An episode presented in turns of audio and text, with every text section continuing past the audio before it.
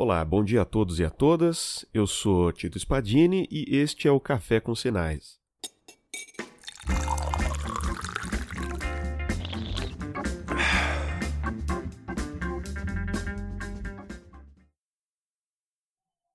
Legal. Olá a todos e a todas. Vamos começar agora então mais um estéreo. E hoje eu vou fazer a entrevista aqui do meu amigo Henrique. Vai contar um pouco sobre a experiência dele aqui pra gente, que é bastante enriquecedora e com certeza o pessoal vai gostar bastante aí. Beleza, Henrique? Como é que você tá? Conta um pouco aí pra gente do seu metadata. Vamos começar a fazer a, a sua apresentação, por favor. Ah, beleza, Tito. E você? Uh, meu nome é Henrique Ferreira dos Santos, né? Eu tenho 25 anos e sou natural da cidade de São Paulo, né? Sou aqui de São Paulo. Uh, esse é o meu metadata. Maravilha. Henrique, fala pra gente a respeito da sua formação, começando pela graduação. Que cursos que você fez? O que, que você fez aí de, de pesquisa, né? Que projetos que você andou fazendo na, na conclusão desses cursos? Conta um pouquinho pra gente, por favor. Tito, vou na verdade começar um passo anterior, vou começar falando sobre o técnico que eu fiz. Eu fiz um técnico em eletrônica, uma coisa curiosa. E eu resolvi fazer esse técnico de eletrônica e quando eu tive contato com a eletrônica prática, assim, eu adorei. Eu, fui, é, eu sempre ia para a escola meio chateado, não querendo ir para a escola, querendo ficar em casa, mas quando eu comecei o técnico de eletrônica, eu adorava estar tá lá. Era o lugar que eu queria estar, eu gostava de mexer em protobird, de mexer no, no osciloscópio, era muito legal. E durante esse técnico aí, uh, eu conversei com uns alunos, outros colegas, né, professores, e a minha visão é que eu ia fazer engenharia elétrica quando eu saísse de lá, ou ciência da computação. Tinha um grupo que ia fazer ciência da computação, tinha um grupo que ia fazer engenharia elétrica. E quando eu entrei na UFABC, né, eu, eu olhei os cursos lá e vi um curso muito bacana lá, engenharia de formação. Falei, opa, esse curso aqui é, é minha cara aqui, né? Eu gosto da parte de telecomunicações. Eu, meu TCC em eletrônica foi relacionado com... É, antenas, né? Na verdade, eu estava tentando ver uma coisa que não, não, conseguiria ver no técnico, no nível técnico que eu tinha, que era polarização de antenas, né? Mostrar que quando você tem polarizações diferentes de antenas, você consegue matar ou fazer o sinal aparecer, né? Então é uma forma que, os, que se usa em satélites de comunicação para aumentar as bandas disponíveis de comunicação. E esse foi meu TCC no técnico. Quando eu li o projeto da UFBC de Engenharia de Informação, eu falei, opa, esse é o curso que eu quero fazer. Claro que quando eu entrei no UFABC eu fiquei um pouco assim pensando em aeroespacial, porque é aquele curso que te dá aquela meia sensação de astronauta, sabe? Eu sempre gostei dessa parte de física, de uh, coisas de espaço, né? Uh, participei de Olimpíadas Científicas de Física no ensino médio, sempre foi uma matéria que eu sempre gostei muito. Então, quando eu entrei na UFABC, eu falei aeroespacial, curso bacana tal. Mas ao longo do tempo, né, como a gente entra na UFABC pelo BCIT, esse bacharelado interdisciplinar, eu comecei a ter contato com alunos dessas áreas, eu comecei a ler o projeto pedagógico com mais cuidado, né? Eu fui vendo que realmente eu não queria fazer aeroespacial, aquelas matérias ali que tinha no curso de aeroespacial não era o que me chamava mais atenção, mas as matérias na engenharia de informação me chamavam muito mais atenção. Acontece, né, que na UFBC a gente tem a possibilidade de construir a nossa trajetória acadêmica, né, e fazer mais matérias de outros cursos, né? Você não entra num curso específico, você entra no BCIT, mas você não entra em engenharia de formação especificamente. Então eu aproveitei essa oportunidade, né? Depois que eu fiz duas matérias do ciclo básico lá, que foi NI, que é Natureza da Informação, e PI, que é Processamento da Informação, depois que eu fiz essas duas matérias, eu falei, opa, gostei de computação, gostei de programar tal, vou pegar mais uma matéria da computação. Aí eu peguei arquitetura de computadores.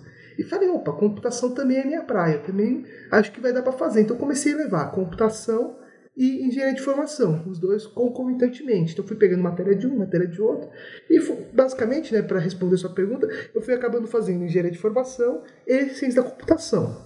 Aí, né, eh, o meu pai, ele gosta de falar que eu gosto de abraçar o mundo, né? Então, eu sempre gostei de física e a universidade deu a possibilidade de eu também fazer física. Então, para responder sua pergunta, as graduações que eu faço são Ciência da Computação, Engenharia da Informação e Física, né? o bacharelado em Física. Uh, na verdade, eu tô, eu tô, eu tô, eu tô próximo de, de acabar os três, né? Uh, ciência da computação, eu tô nesse, nesse período de, uh, terminando o meu TCC para apresentar, defender meu TCC em ciência da computação. Meu tema uh, de TCC em ciência da computação é sobre redes de computadores. Eu estudo redes definidas por software, né? o SDN. Uh, então, na verdade, eu tento fazer como numa rede de computadores você tem uma série de roteadores, né? dispositivos de rede para interligar esses computadores e tal. E eu tento. Esses dispositivos normalmente eles têm que ser configurados individualmente. Né? Eu tenho que ir lá no, no, dispositivo e configurar ele.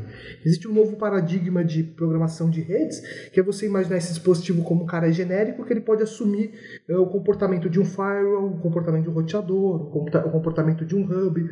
E aí, para mim fazer ele assumir esses comportamentos, a gente programa a rede. Né? E para programar a rede tem essa visão de é, redes definidas por software. Né? Então, esse é meu tema. Eu estou estudando uma parte bem específica disso, que é técnicas de engenharia de tráfego para melhorar, por exemplo, num data center uh, a distribuição de carga, né? Então você tem um, um, data center lá onde tem uma série de requisições. Por exemplo, imagina o data center do YouTube, lá tem uma série de requisições para acessar os vídeos e você pode às vezes sobrecarregar essas, esses hacks, né? Os hacks onde tem esses computadores, porque no topo desses hacks normalmente tem um roteador. Então você tem que ter, ter, uns roteadores uh, de, de nível de camada superior que vão tentar distribuir o tráfego entre esses roteadores de hack. E basicamente é isso que eu estou estudando. Estou estudando isso e é o que eu pretendo defender meu TCC agora nos próximos meses em relação a esse tema. Em uh, física, é, em física eu ainda não tenho um tema definido, eu, eu ainda não, não, me decidi por que TCC fazer, né? E está faltando bem pouco para mim concluir o curso, cerca de três ou quatro matérias. E em engenharia de formação eu estou é, atualmente procurando estágio e o meu TCC, né, eu estou um pouco atrasado com o meu TCC, eu já comecei ele, mas eu tive que parar, uh, é sobre radares, radares uh, de rastreamento. Então eu estou fazendo com o professor Estilante, professor muito, muito gente boa, muito bacana, ele me deu um, um paper bem interessante uh, sobre esses radares monopulsos de rastreamento, eu comecei a estudar. Eu, eu escolhi esse tema porque eu não fazia ideia do que era um radar. Né? A gente sempre ouve falar, ah, radar, radar de avião, radar de carro, mas o que é um radar? E eu queria construir algo prático, né? não necessariamente fazer algo inovador, mas fazer algo que eu pudesse colocar em prática tudo aquilo que eu aprendi no curso. E eu achei que o radar era algo que englobava basicamente o curso inteiro de engenharia de formação. E aí eu pensei, ah, vou fazer um radar, né? Mas aí quando a gente começa a, a estudar o tema tal, começa a trabalhar mais. Uh, detalhe por detalhe, a gente vê que é uma coisa meio é, difícil, é muito difícil de construir um radar é, no nível em que a gente se gradua, tá? E individualmente, precisa realmente de uma equipe para construir um radar. O radar é uma coisa extremamente complexa, tem uma série de detalhes aí para se implementar um radar, mas é, é, foi muito bacana essa experiência de escolher esse, esse, esse tema e de estudar esse tema. Uh, eu posso até entrar um pouco mais em detalhes para falar o que, que é exatamente o, o, tipo de radar que eu estou estudando. É um radar monopulso de rastreamento, né? Então você tem que primeiro decifrar o que significa monopulso, o que significa rastreamento.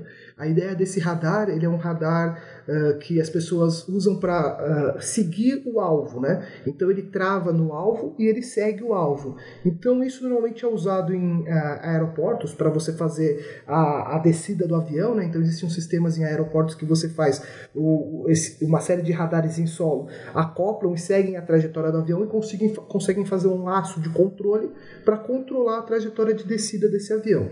Outra, outro, outros lugares onde esses radares são aplicados é em torres antiaéreas, né? Para você conseguir controlar esse, essa, esse armamento militar aí. Então, um radar muito bacana, bem interessante, tem toda uma complexidade aí de manipulação de ondas eletromagnéticas, né? Tipo de antena que você tem que usar, tem que ser antenas direcionais para você conseguir ter um feixe bem localizado. Então, assim, é, é uma coisa bem legal. E toda a ideia que eu tive que estudar de eletrônica, né, eletrônica por trás desses sistemas de radar aí, foi muito útil para o curso, porque, pelo que eu aprendi no curso. Né? Então, tudo que eu vi no curso lá, quando a gente faz princípios de comunicação, né, uma matéria da engenharia de formação lá, uh, que a gente vê um pouco sobre é, modulação, um pouco do, das, dos circuitos que são usados para fazer demodulação, tal, essas coisas. Aí a gente olha lá no radar e eles também empregam as mesmas coisas. Então, foi algo, foi algo bem bacana de se, de se ter contato e de, de poder é, avançar nesse tema. São temas extremamente interessantes. Você vê que são temas bastante novos, eu diria, que, né, que a gente tem diversas tecnologias aí recentes, não é nada não é nada totalmente fora da realidade. E eu acho muito válido você trazer isso para cá, justamente por conta da, da situação que a gente tem passado ultimamente na área da educação, na área da pesquisa e tal. Por quê? Muitas vezes a população não sabe o que, que a gente faz dentro da universidade. E quando sabe, sabe superficialmente. Aí é legal, de repente, um, um cara como você, por exemplo, trazer mais ou menos o que, que você andou fazendo aí nesses últimos anos para o pessoal ter condição de ter uma ideia. Uma ideia um pouco mais aprofundada principalmente ouvindo diretamente do cara que estava lá fazendo. E não simplesmente de um eu ouvi dizer a história do fulano de tal. É legal você vir aqui e passar um pouco da sua realidade, falar um pouco das dificuldades que você teve que enfrentar, conversar um pouco sobre as tecnologias que você teve contato, né? Então é interessante demais ter a oportunidade de ouvir esse tipo de coisa de gente como você, Henrique. É muito legal isso daí. Agora, me fala aí, você já fez iniciação científica? Então, fiz sim, Tito. Eu fiz iniciação científica na parte de física. Né? Minha, minha orientadora era a, uma professora da física, né? Uh, professora Ana Melva, ela estuda materiais, né? praticamente é, grafite, carbono. E eu estava fazendo uma matéria de laboratório com ela, né? um laboratório de física, chamava antigamente Laboratório de Física Básica 2. Uh, acho que continua como laboratório de física 2 e a gente aprende algumas coisas sobre eletricidade e tal. E eu fiz um trabalho muito bacana sobre efeito Hall. E ela falou: Ó, oh, seu trabalho foi muito legal, você se aprofundou bastante, tal. você está afim de fazer uma iniciação científica tal? Ah, legal, né? Até aquele momento eu nunca tinha pensado assim em fazer uma iniciação científica porque eu achava que fazer uma iniciação científica era algo assim que era para alguém que sabia muito, né? Então tinha sérias dificuldades assim com inglês, com matemática. Falei, opa, será que eu vou realmente conseguir acompanhar uma iniciação científica? É? Quando ela me convidou, falou que eu tinha um bom desempenho, um desempenho bacana para fazer uma iniciação científica, eu falei, opa, então não, não, estou tão mal assim, acho que eu consigo, consigo fazer uma iniciação científica. Então comecei a trabalhar com ela, era final do ano, ainda não tinha período de bolsa, foi totalmente voluntário. Então ela me explicou mais ou menos o que ela fazia e ela me deixou bastante livre para escolher o tema que eu queria me dedicar mais, né? Então ela, ela explicou muito do que ela fazia, eu usava espectroscopia Raman para ela trabalhar com gráficos uh, obtidos uh, experimentalmente, né, obtidos em laboratório rendeu inclusive o prêmio Nobel para os dois físicos né, que descobriram esse material, que obtiveram esse material. Então, ele basicamente, a gente está falando de uma parte da física né, chamada física da matéria condensada ou física do estado sólido, que ela estuda como os materiais só, qual é a, as propriedades, né, como as propriedades dos materiais sólidos uh, estão relacionadas com o próprio material. Né? Então, como a estrutura do material gera resistência elétrica para o material, como a estrutura do material e os tipos de átomos que estão lá fazem com que ele tenha determinada temperatura de fusão, determinada temperatura. De, sabe, das propriedades, assim, temperatura crítica para virar supercondutor. Então tem uma série de características que é o que a física do estado sólido estuda. É um ramo da física muito bacana, Uh, na verdade, é um dos ramos da física que mais renderam Nobéis de física, né? Então, uh, quanto mais uh, a maior parte dos físicos que ganharam Nobel estavam trabalhando com, com essa parte de física do estado sólido. e aí ela me deixou bem livre para estudar isso, me mostrou técnicas, me mostrou que era grafeno. Até o momento eu não sabia o que era grafeno, não fazia ideia. Foi a primeira vez que eu tive contato, foi com ela me perguntando: "Você sabe o que é grafeno?" E eu não fazia ideia. E aí eu comecei a estudar, achar bacana tal. Comecei a aprender a usar o espectroscópio Raman, que é uma técnica de caracterização de materiais. Uh, mas também é todo um estudo. Você pode estudar toda a espectroscopia Raman à parte, porque é, é, é uma técnica extremamente complexa, tem uma série de fenômenos físicos envolvidos. E por acaso ela estava trabalhando com algumas medidas elétricas e eu comentei que eu tinha feito um técnico em eletrônica. Então ela falou: por que você não tenta fazer essas medidas elétricas aqui com a fonte, o multímetro? E aí eu comecei a brincar com isso e comecei a pensar: o que eu posso fazer com essas fontes, esses multímetros? Então eu comecei a procurar na literatura, né? E eu vi que tinha uma coisa chamada transistores uh, de grafeno, né? Então eu estava tentando construir transistores de grafeno. Então nesse primeiro, minha iniciação científica foi exatamente nisso, fazer transistores de grafeno. Para quem não sabe, transistor é um dispositivo uh, eletrônico né, extremamente importante ele basicamente é o que faz os computadores funcionarem hoje em dia, né? Toda, todo o nosso, nosso universo tecnológico é baseado em transistores. E esses transistores eles podem servir tanto para amplificar sinais quanto para chavear sinais. O que é chavear sinais? É fazer lógica binária do tipo 0 e 1. Um. E todo computador moderno é baseado em lógica de zeros e uns. Né? Então o transistor é uma peça extremamente importante. E todos os transistores atuais são feitos com tecnologia de silício né, ou de arseneto de galho. Então, você, eh, silício e arseneto de galho uh, são materiais semicondutores, então é uma propriedade desse material ser semicondutor, e isso é a propriedade que é útil para se fazer os transistores. Quem descobriu os transistores há mais ou menos uns 50 anos atrás, 60 anos atrás, mais ou menos na década de 1950, uh, foram, três, uh, foram três físicos, né? E, na verdade eles eram, um era físico, outro acho que era engenheiro elétrico, e o outro também era físico. Uh, esses, esses, esses, esses três uh, homens né, que descobriram a, como fazer um transistor ganharam o Nobel por descobrir o transistor e eles trabalhavam num laboratório muito bacana, né, que é os laboratórios Bell.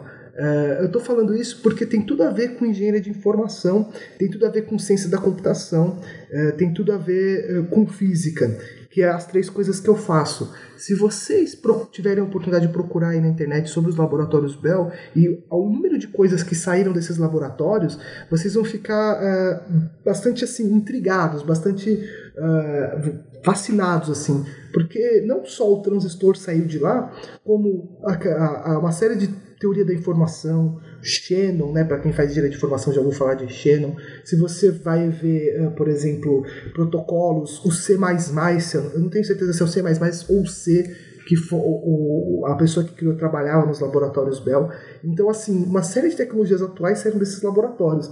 E por que isso é importante? Né? Isso é importante porque a gente está falando de pesquisa, falando de, de como o conhecimento é gerado, e como quando você junta pessoas de áreas tão diferentes, né? porque eram físicos, engenheiros, e eles tinham a possibilidade de trabalhar com coisas teóricas e práticas para criar o nosso mundo de hoje. Então, eu acho que é uma coisa muito bacana, é algo muito legal, e é algo que eu descobri depois. Depois que eu fiz esse caminho, esse caminho triplo aí de ciência da computação, engenharia de informação e física, eu vi que na verdade existiam pessoas que já fizeram isso e que o laboratório Bell é um exemplo disso, né? Então, basicamente é essa essa uma das coisas que eu poderia falar, né?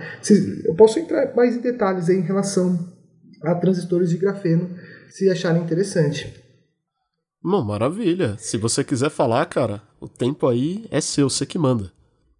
Ah, então, não, uh, os transistores de grafeno são bem interessantes, assim, eu só queria completar uma coisa sobre, em relação a eles, é que, assim, a gente normalmente faz IC, né, ou faz uma pesquisa querendo encontrar algo que seja útil, né, então algo que, ah, isso daqui vai ser, vai ser útil, vai ser aplicado tal, e na verdade eu comecei um pouco tarde. Eu comecei minha iniciação científica em 2014 e mais ou menos em 2012, né, eh, as pessoas já falaram, opa, transistor de grafeno não é legal. Então, na verdade, eu escolhi um tema que lá fora, né, na, na, nas pesquisas dos grandes centros lá fora, já não era algo uh, uh, 100%. Já estava falando, opa, vamos, vamos com mais cautela aí, né. O grafeno foi descoberto por volta de 2005 e teve um investimento muito grande nesse tipo de pesquisa porque uh, você aplicar materiais de alta tecnologia te dá um ganho econômico muito grande. A indústria, né, o país que conseguir fazer, por exemplo, na época, transistores de grafeno, ia ter uma, um ganho comercial, né, eles iam ter um, um ganho pra, de dinheiro em relação a essa tecnologia muito maior, porque eles simplesmente iam estar pegando a tecnologia atual de silício e dando uma tecnologia muito melhor. Então eles iam ter um, um poder econômico muito grande. Então muita gente investiu dinheiro nisso e começou a fazer pesquisa nisso para tentar encontrar esse transistor. É, para as pessoas que estão acompanhando aí o podcast terem uma noção. Toda a indústria do silício é uma indústria bilionária. E todo o nosso, desde o celular até aquilo, como eu disse no começo, roteador, é, computadores, tudo é baseado em tecnologia de silício. Toda eletrônica atual é baseada em tecnologia de silício. Então, quando eu chego e falo, oh, vou trocar o paradigma, hoje a gente não vai mais trabalhar com substrato de silício, vamos trabalhar com substrato de carbono, grafeno. E isso vai ser melhor, porque o grafeno tem propriedades melhores tal. Então, você fala, opa, isso vai ter um ganho muito grande. Imagina você conseguir ganhar uh, um poder computacional imenso aí, seus, seus processadores começarem uh, a processar muito mais do que eles processam hoje, porque você consegue usar uma tecnologia diferente. Então, muita, houve muito dinheiro investido nisso. E quando há muito dinheiro investido, você consegue avançar muito rápido na pesquisa. Então, em questão de menos de 10 anos, eles já conseguiram fazer uma série de transistores e verificar que não era tão bom o transistor de grafeno. Então, aquela ideia de que ah, vamos substituir os transistores de silício por, por transistores de grafeno, na verdade, não era uma ideia realmente boa. Né? Não, é não era uma ideia minha, né? uma ideia de todo mundo. Assim, todo mundo tentou fazer isso e eu, eu corri atrás na minha IC porque eu não fazia ideia do que era isso. Achei um tema interessante, comecei a estudar e vi que, na verdade, opa, alguns anos antes você tinha mostrado que não era tão legal. Mas isso ficou de aprendizado. Né? Então, uh, tudo que, que eu fiz na IC não foi para, uh, assim, uh, realmente propor algo novo, mas foi para aprender. A IC eu enxergo muito como um processo de aprendizado. Então é um aprendizado de você entender o que é o fazer científico, né? o fazer ciência. Então, fazer ciência é um pouco disso, é um pouco de você saber um tema que está em alta e você tentar correr atrás desse tema, e nem sempre você vai conseguir correr atrás desse tema, às vezes esse tema lá fora, né, com outros laboratórios de pesquisa de alto nível, você não vai conseguir correr atrás dele, mas é um pouco de você aprender a pesquisar, saber em que revistas pesquisar, saber como procurar temas diferentes, como esses temas estão relacionados. Então, saber trabalhar experimental também. Então, uh, mais do que você querer propor algo novo, propor algo revolucionário, né? A IC não é o espaço para isso. A IC não é o espaço para você chegar e falar, opa, vou criar um novo computador, vou criar. Um... Isso é mais para quem está depois do doutorado, e olhe lá. Né? Aí sim é um espaço para você aprender, realmente é um espaço de aprendizado. Isso é importante, foi algo que eu, que eu, que eu descobri fazendo. Então, não, não, não, não esperaria criar algo novo, né? não, não, não, não espere, não, não cobre de si criar algo novo, não cobre de si fazer algo extremamente relevante, cobre de si o aprendizado do fazer ciência. Normalmente a iniciação científica dura um ano, então em um ano você não vai revolucionar nada. Me desculpe. Em um ano você vai só aprender aprender. E foi isso que eu aprendi fazendo IC. Que em um ano eu ia aprender sobre o que era fazer ciência e aprender né, sobre o tema que eu escolhi pesquisar. Então eu aprendi muito sobre transistores, foi uma coisa muito bacana para sanar a curiosidade de quem está se perguntando por que o transistor de grafeno não é útil, não consegue funcionar para o transistor de silício. Na verdade é porque o transistor de grafeno conduz muito bem, o grafeno é um ótimo condutor, ele não consegue apresentar essa propriedade semicondutora tão bem, ele no estado puro, na verdade ia ser necessário dopar esse grafeno com outras, outros materiais para tentar fazer ele virar semicondutor. E o grafeno ele apresenta uma coisa uh, um, pouco mais uh, avançada né? Para quem nunca ouviu falar uma coisa chamada cones de Dirac. E isso faz com que ele tenha uma ambivalência de condução. Então ele conduz tanto com portadores majoritários positivos quanto com portadores majoritários negativos. E isso cria no transistor uma curva de insaturação que faz com que você perca o controle uh, para usar o transistor como amplificador. E como ele não é semicondutor, ele não consegue chavear com níveis lógicos bem grandes. Então você gasta muita potência, muita energia elétrica para chavear com transistores de grafeno.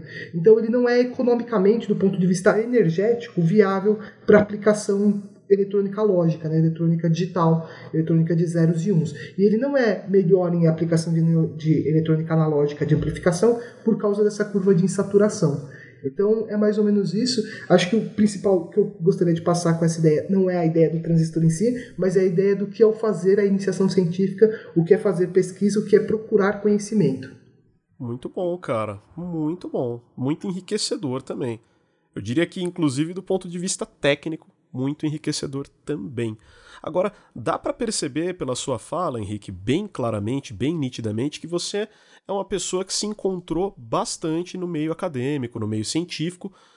É, então eu queria saber, você fez pós-graduação, não fez? Eu queria só que você explicasse mais ou menos como é que funciona a ideia de você fazer a pós-graduação, porque, é claro, talvez algumas pessoas não entendam muito bem como é que funciona na UFBC, só que antes desses cursos que o Henrique é, mencionou que faz, é claro, ele passou pelo bacharelado em ciência e tecnologia. Né? Então, esse bacharelado ele já permite que a pessoa dê o próximo passo em direção a uma pós-graduação, caso ela queira. Né? Então, é um bacharelado completo que o Henrique já havia terminado, e daí isso permitiu que ele desse esse passo nessa direção um pouco mais avançada, né? ao mesmo tempo que ele, claro, podendo tudo normalmente dentro da UFABC, continuar os cursos de graduação que ele já havia começado e que ele tinha interesse e continua tendo claramente. Né? Então, só estou dando essa explicação para dizer é, para o pessoal que não conhece muito bem como é que funciona lá dentro, para ter uma ideia de como é que você foi para a pós-graduação ainda fazendo alguns cursos de graduação, e isso não tem nada de mais, de errado, não tem nada errado dentro da UFABC. Eu queria que você explicasse um pouquinho do porquê que você decidiu fazer a pós-graduação, é, se você recomenda ou não, para quem que você recomenda, o que, que você aprendeu que você sente que difere em relação à graduação. Conta aí um pouco pra gente, por favor. Tá, ok, Tito. Então, vamos, vamos começar um pouco um, um, passo atrás. Assim, né? Então, o Tito comentou que eu fiz o PCIT, né, o Bacharelado em Ciência e Tecnologia, para poder ingressar na pós-graduação. Né? Em geral, aqui no Brasil, né, para você conseguir ter um diploma de pós-graduação, pode ser mestrado, especialização ou doutorado, você precisa ter um, um diploma de graduação. Né? Uh, inclusive, eu acredito que possa ser tanto bacharelado quanto tecnólogo. Uh, sendo nível graduação, você já pode ingressar na pós-graduação. Um detalhe é o seguinte: isso está relacionado com o diploma e não com o ingresso. Então, existem algumas pessoas que, por exemplo, entram, uh, algumas pessoas que vão tem um grande desempenho matemático e tal, eles entram em pós-graduação de matemática Uh, e eles não têm um, um, diploma de graduação, então eles fazem pós-graduação em matemática, depois eles fazem uma graduação qualquer para conseguir validar esse diploma de matemática, por exemplo. Então isso é uma coisa que é, não é só na UFABC, isso é em geral. Então você pode realmente ingressar, vai depender um pouco da instituição, né, das regras da instituição, mas do ponto de vista legal, você pode fazer um curso de pós-graduação, você só não pode ter o diploma, né, então você não pode ter essa certificação antes de ter o, o a certificação da graduação uh, aqui no Brasil, né? E como é que funciona na, UFBC? Eu fiz essa graduação, esse, esse BCIT, mas eu ainda não tinha acabado ele quando eu entrei no mestrado. O que aconteceu? No final de 2015, mais ou menos em outubro, eu acabei minha iniciação científica. Né? E acabando minha iniciação científica, normalmente você é aquele período que você pensa, vou fazer uma 9C, o que, que eu vou fazer? E a minha orientadora, ela me convidou, ela falou, Henrique, você fez um bom trabalho aí como de iniciação científica, um bom relatório, por que você não entra no mestrado, né? Aí eu falei, Pô, mas será que eu tenho nível para entrar no mestrado? Será que eu consigo fazer física, né? Aí ela falou, ó, para entrar em física, né, existe um exame um exame chamado Exame Unificado de Física, uma prova que todos os cursos de pós-graduação em física aqui, é, pelo menos em São Paulo e no Rio de Janeiro, eles fazem para você conseguir é, entrar no programa de pós-graduação. Então, eu me inscrevi na prova, né? Na época era gratuita a prova. Eu me inscrevi, eram dois dias de prova e eu fui lá. E assim, eu tinha feito uma outra matéria de física, mas eu ainda não tinha feito o grosso da graduação em física, né? O grosso eu digo aquelas matérias mais pesadas, aquelas matérias centrais. E fui lá eu fazer uma prova para entrar na pós-graduação, que teoricamente você já fez a graduação, né? Você já sabe tudo que você precisa saber de física para fazer essa prova. Sentei lá, né, com a cara e a coragem, fiz a prova. Bem, aí fui ver o resultado e eu tirei acho que se não me engano era 3.4 na prova, né? A prova vale 10. Eu tirei 3.4 na prova. Aí você, aí assim, eu achei que era uma nota ruim, né? Se, a prova vale 10, eu tiro 3.4. Era uma prova de, era uma prova totalmente dissertativa, não existia múltipla escolha, eram dois dias de prova, cerca de 10 questões, 5 num dia, 5 no outro, demonstrar cálculo, demonstrar teorema, uma série de coisas, coisas que eu nunca tinha visto. Eu, várias perguntas eu deixei em branco. Então, tirei 3.4, aí fui conversar com outros colegas que fizeram a prova, conversar como é que era o esquema, né, como é que funcionava essa questão das notas, e descobri que a média nacional era 2 que na verdade a pessoa que entrou em primeiro lugar no curso de pós-graduação tinha tirado 5,5. Então a minha nota não tinha sido tão ruim, né? Tinha sido uma nota até que é, boa, né? E eu fiquei meio, caramba, mas eu não fiz nada de física, né? Até na época o coordenador da física falou, mas eu peguei o histórico dele aqui, ele não fez quase nenhuma matéria de física, conseguiu tirar essa nota assim. Foi uma experiência bacana, né? Mas foi um pouco ilusória, né? Por que eu, eu vou dizer isso? Porque, bem, fui bem na prova, mandei meu currículo, mandei meu currículo acadêmico, né? meu história acadêmico, tudo que eu tinha feito até então para o curso de pós-graduação, né? Para coordenação de pós-graduação. Eles analisaram, né? era 50% o peso da prova 50% o peso do seu currículo, né, do seu histórico escolar, do que você tinha feito, iniciação científica, né, se você já publicou paper, sei lá, uma série de coisas que eles analisam.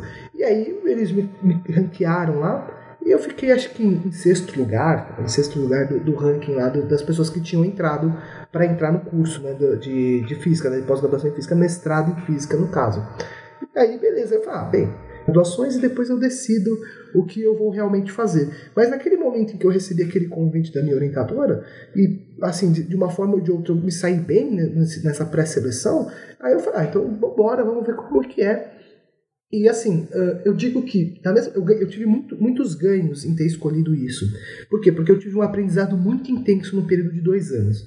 Em dois anos eu aprendi muitas coisas. Então, uh, eu tive a oportunidade, a partir do momento que eu entrei no mestrado, de fazer um estágio na Alemanha. Então, tive, a minha orientadora me convidou para fazer um estágio na Alemanha. Uh, meu inglês nunca foi extremamente bom, mas eu tive que melhorar meu inglês por ter entrado no mestrado. Então, foi um aprendizado muito intenso. Uh, física, né? Eu tive que aprender física, porque eu não sabia realmente. Eu meio que me virava com o que eu sabia, mas ali no mestrado você tinha que saber mesmo. E assim, foi uma experiência muito difícil, muito intensa uh, aprendi uma série de técnicas experimentais tal. E a, o balanço que eu fico assim é que eu fui um pouco um cara um pouco meio maluco, sabe? Meio, meio louco de fazer isso. Por quê? Isso eu acho que é uma coisa importante para as outras pessoas entenderem. É possível levar uma graduação e uma pós-graduação ao mesmo tempo? Eu acho que é extremamente possível, mas eu acho que exige um certo grau de maturidade que eu percebo hoje que eu só adquiri esse grau de maturidade, né, de encarar a pós-graduação no, no, no, final do curso, quando eu estava quase acabando o mestrado, que eu adquiri o grau de maturidade necessário para encarar um mestrado, assim vamos dizer, de cabeça erguida, né? Então uh, de certa maneira, eu, eu, eu acho assim que se você tiver a maturidade necessária, vale muito a pena você tentar levar esse, os, os dois, né? Inclusive, assim, a UFBC permite isso e a UFBC encoraja isso, né? Quando você faz o BCIT, o BCIT é uma graduação mais enxuta, você termina em três anos, você não precisa fazer uma engenharia, você pode já entrar no mestrado direto e você pode querer levar uma engenharia e um mestrado. Então isso é tranquilo. Tem gente que tenta levar o, o doutorado direto, né? Que é uma outra modalidade de pós-graduação. Então, isso é possível. Uh, eu acho que se você tiver maturidade, eu recomendo. O importante é saber se você tem essa maturidade. Isso é uma coisa um pouco subjetiva, né? um pouco tênue de se, de, se, de se captar. E outra coisa, você também tem que estar preparado para a intensidade. Você vai ter uma carga de trabalho muito mais intensa uma carga de aprendizado muito mais intensa. Eu chamo atenção também para a carga de aprendizado, porque as pessoas não, às vezes não, não levam conta que para você aprender diferentes conteúdos, diferentes matérias, você sobrecarrega o seu processo mental, né? Você está sempre tendo que ler alguma coisa, é, fazer um exercício, então você fica sobrecarregando ali a sua cabeça com uma série de conhecimentos novos, né? Então é comum que você tenha um desgaste, não só físico, né, de, de energia, daquilo que você tem que se dispor a fazer, de estar na aula, de estar presente, de estar no laboratório, mas também mental, de você ter que aprender, de você ter que fazer o exercício, de você ter que ver uma videoaula, de você ter que ler um paper, de você ter que ler um livro. Então você começa a ficar sem tempo, né? E você precisa ter, vamos dizer assim, um, um, um um bom agendamento, né, um bom cronograma aí, uma boa divisão das tarefas que você faz para acompanhar esses níveis aí e, e, e, e, não, e não ficar maluco. E voltando um pouco à minha experiência, eu achei que foi assim, foi um salto maior do que as, as minhas pernas, deu certo. Eu consegui, eu consegui defender minha, minha dissertação de mestrado uh, agora no final do ano de 2017, né? então em dezembro de 2017 eu defendi. Uh, foi, foi um período bem tenso, né? Hoje eu olho minha dissertação, é um misto, né? Uma, uma, a minha sensação é um pouco ambígua, porque eu, eu sei que eu poderia ter feito algo muito melhor, mas eu sei que eu só alcancei o grau de maturidade para saber fazer algo muito melhor quando eu já estava na reta final. Então eu fico meio triste por não ter feito algo muito melhor, mas é, fico, fe fico feliz por ter conseguido fazer algo de alto nível comparado com alguns outros trabalhos de mestrado tal que eu tive acesso e vi que nem sempre você nem, nem sempre você encontra trabalhos de alto nível por aí, né? Então assim, eu achei que uh, o que eu quero dizer com isso? Se você está tá disposto a fazer um mestrado ou um doutorado, é, não, não me leve a mal, mas tente fazer algo de alto nível. Tente se dedicar ao extremo, a, a um mestrado e ao doutorado que você for fazer. Porque o mestrado e doutorado, você vai escolher um tema que teoricamente você gosta, né? É um tema que você realmente gosta e você vai meio que se tornar um especialista naquele tema. Então você tem que realmente gostar daquele tema e você tem que fazer bem aqui, a, o trabalho que você está fazendo em relação àquele tema.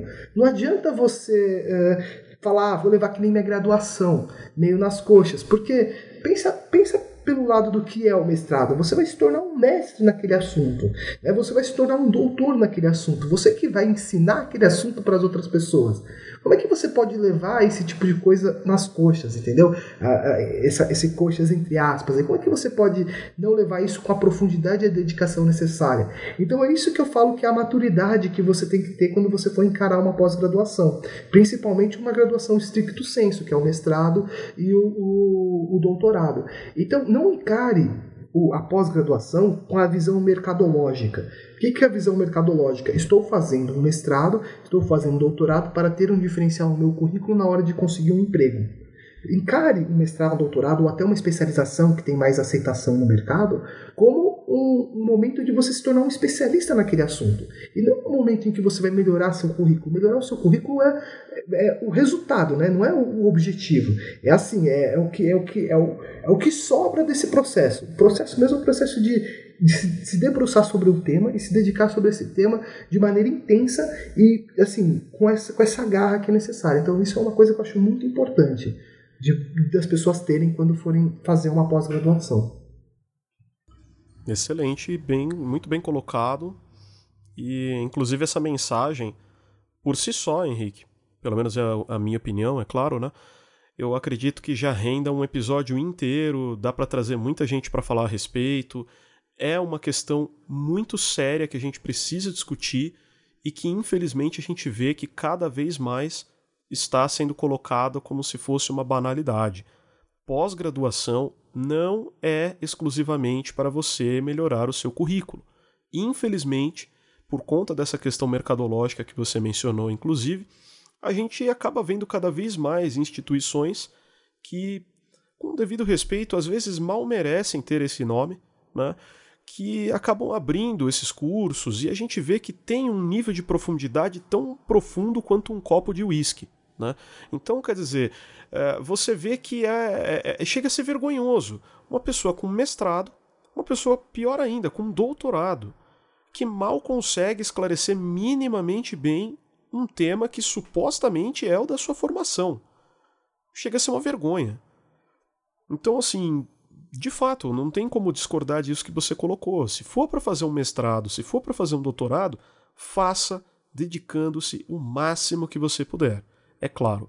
Eu gostaria que você falasse um pouquinho a respeito da questão de entidades estudantis para a gente, se você puder.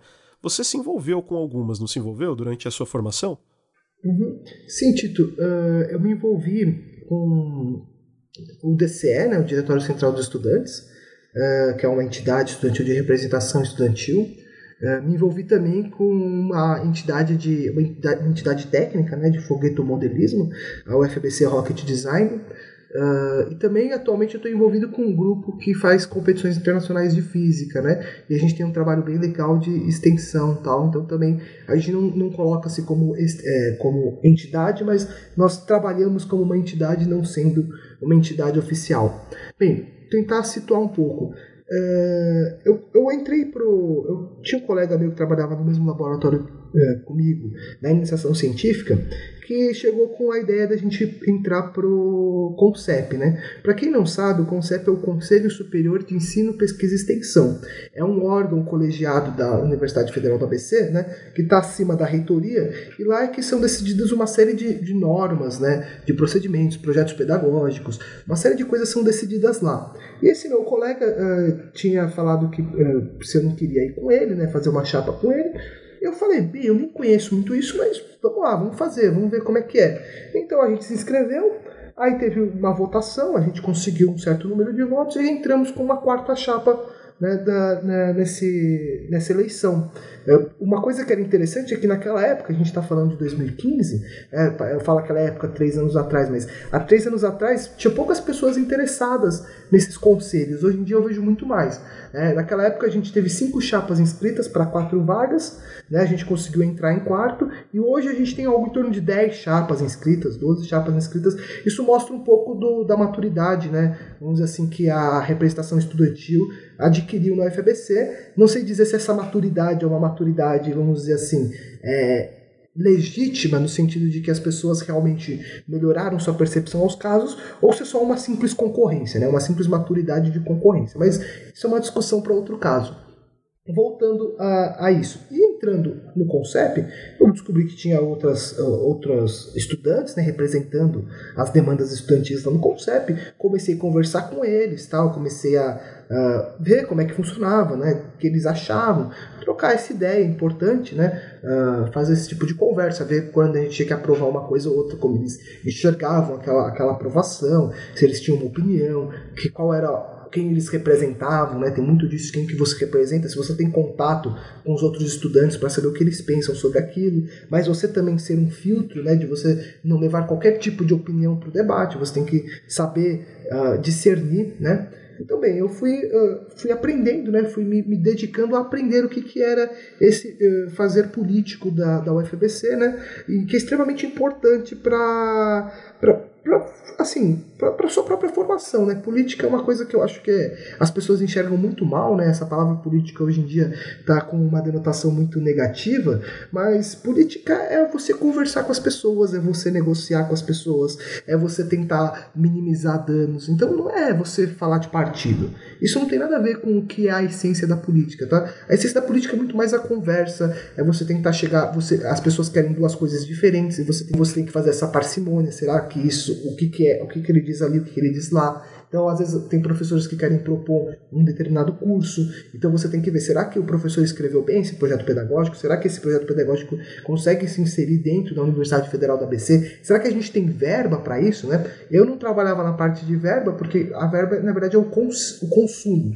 O consumo é um conselho acima do CONCEP, que é o conselho uh, universitário. Né? E lá é que é decidida toda a questão de verbas e alocação de recursos. No CONCEP, a gente está no nível mais uh, teórico, né? mais dos projetos projetos pedagógicos, se eles contemplam a ideia do que é o FABC.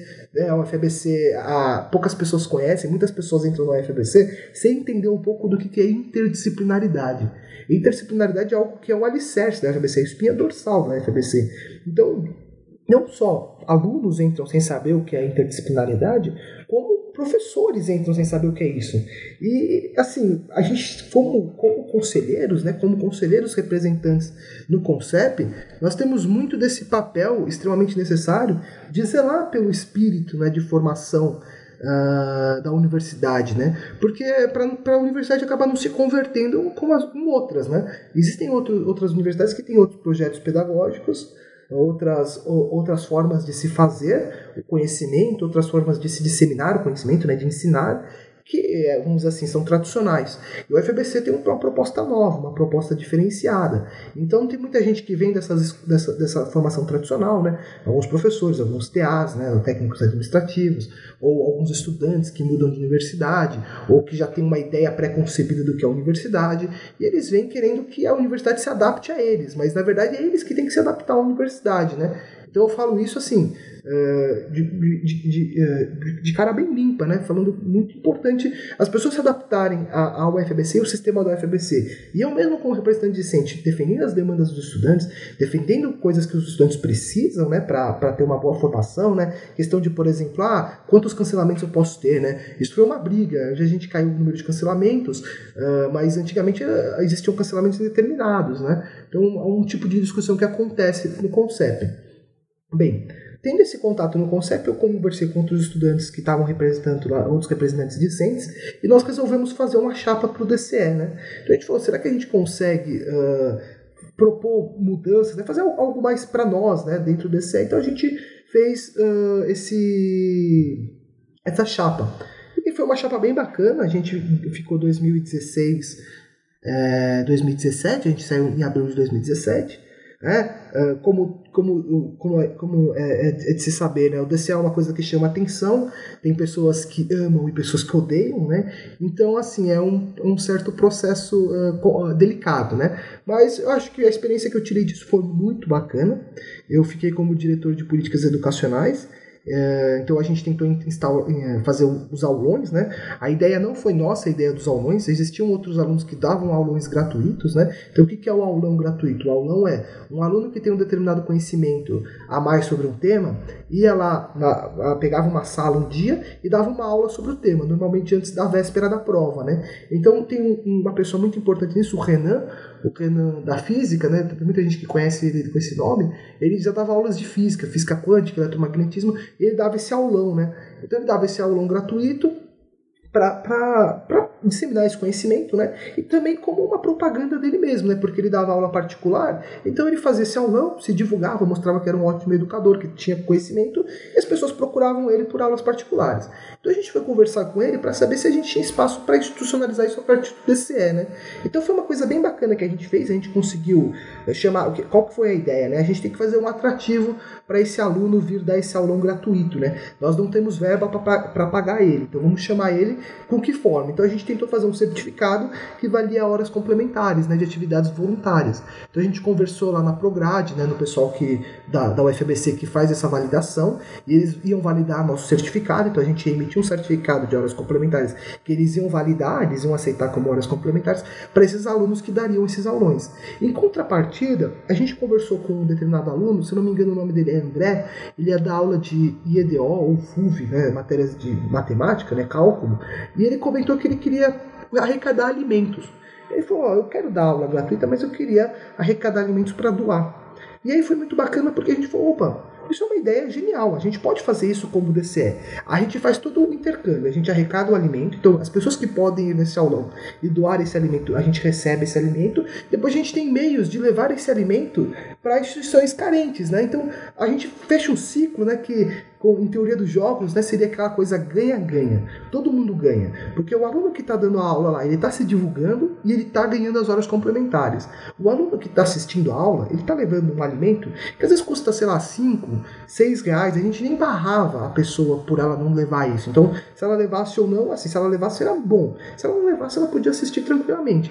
Então, ele gastava ali para doar um alimento e esse alimento a gente pegava e levava. Uma comunidade que pegou fogo e a gente também doou para uma outra entidade estudantil que trabalha com construção de casas populares, né, para pessoas que não têm condições de, de, de, moradia, né? Então a gente também fez essa doação de alimentos para eles, né? Então a gente fez uma, a gente arrecadou muito, muito alimento nesse período aí. Eu acho que a gente poderia ter feito mais, né? Sempre dá para fazer mais, mas eu acho que foi um projeto muito bacana. Foi um aprendizado muito legal. Então foi, é, foi uma ótima experiência, a experiência que eu tive como DCE, né? Sempre tem as experiências negativas e tal, né? Uh, xingamento no Facebook e tal, pessoas que nem sabem o que você está fazendo e acabam te xingando, né? Ou questões que envolvem política, que aí são de ambos os lados, tal, pessoas dentro do DCE que não sabem meio que enxergar o trabalho lá, pessoas de fora. Bem, isso são, são detalhes, são coisas que sempre acontecem em qualquer em, em, qualquer coisa, principalmente uma coisa que tem tanta visibilidade quanto o DCE. Uh, ah, já a minha participação numa entidade, vamos dizer assim, técnica, né, a FBC Rocket Design, também foi uma coisa muito enriquecedora. Eu sempre, eu sempre olhei para a Rocket e falei, opa, eu quero fazer parte daí, mas não sabia como fazer parte da Rocket. Então eles faziam algumas provas de seleção e eu nunca tive tempo de me inscrever no período de seleção.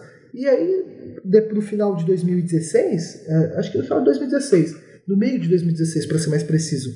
Eles fizeram um processo de seleção, aí eu me inscrevi e aí entrei na, na Rocket, né? E foi uma experiência muito legal, muito bacana, um aprendizado incrível. O pessoal da Rocket tá, assim, é, é um pessoal muito família, muito legal, assim. É, a gente tem, é, uma amizade bacana lá, muito, é, muito, muito profissional também o que, o que o pessoal faz lá. E para quem não sabe, a gente faz foguetomodelismo. Né? O que, que é foguetomodelismo? A gente constrói foguetes amadores, né?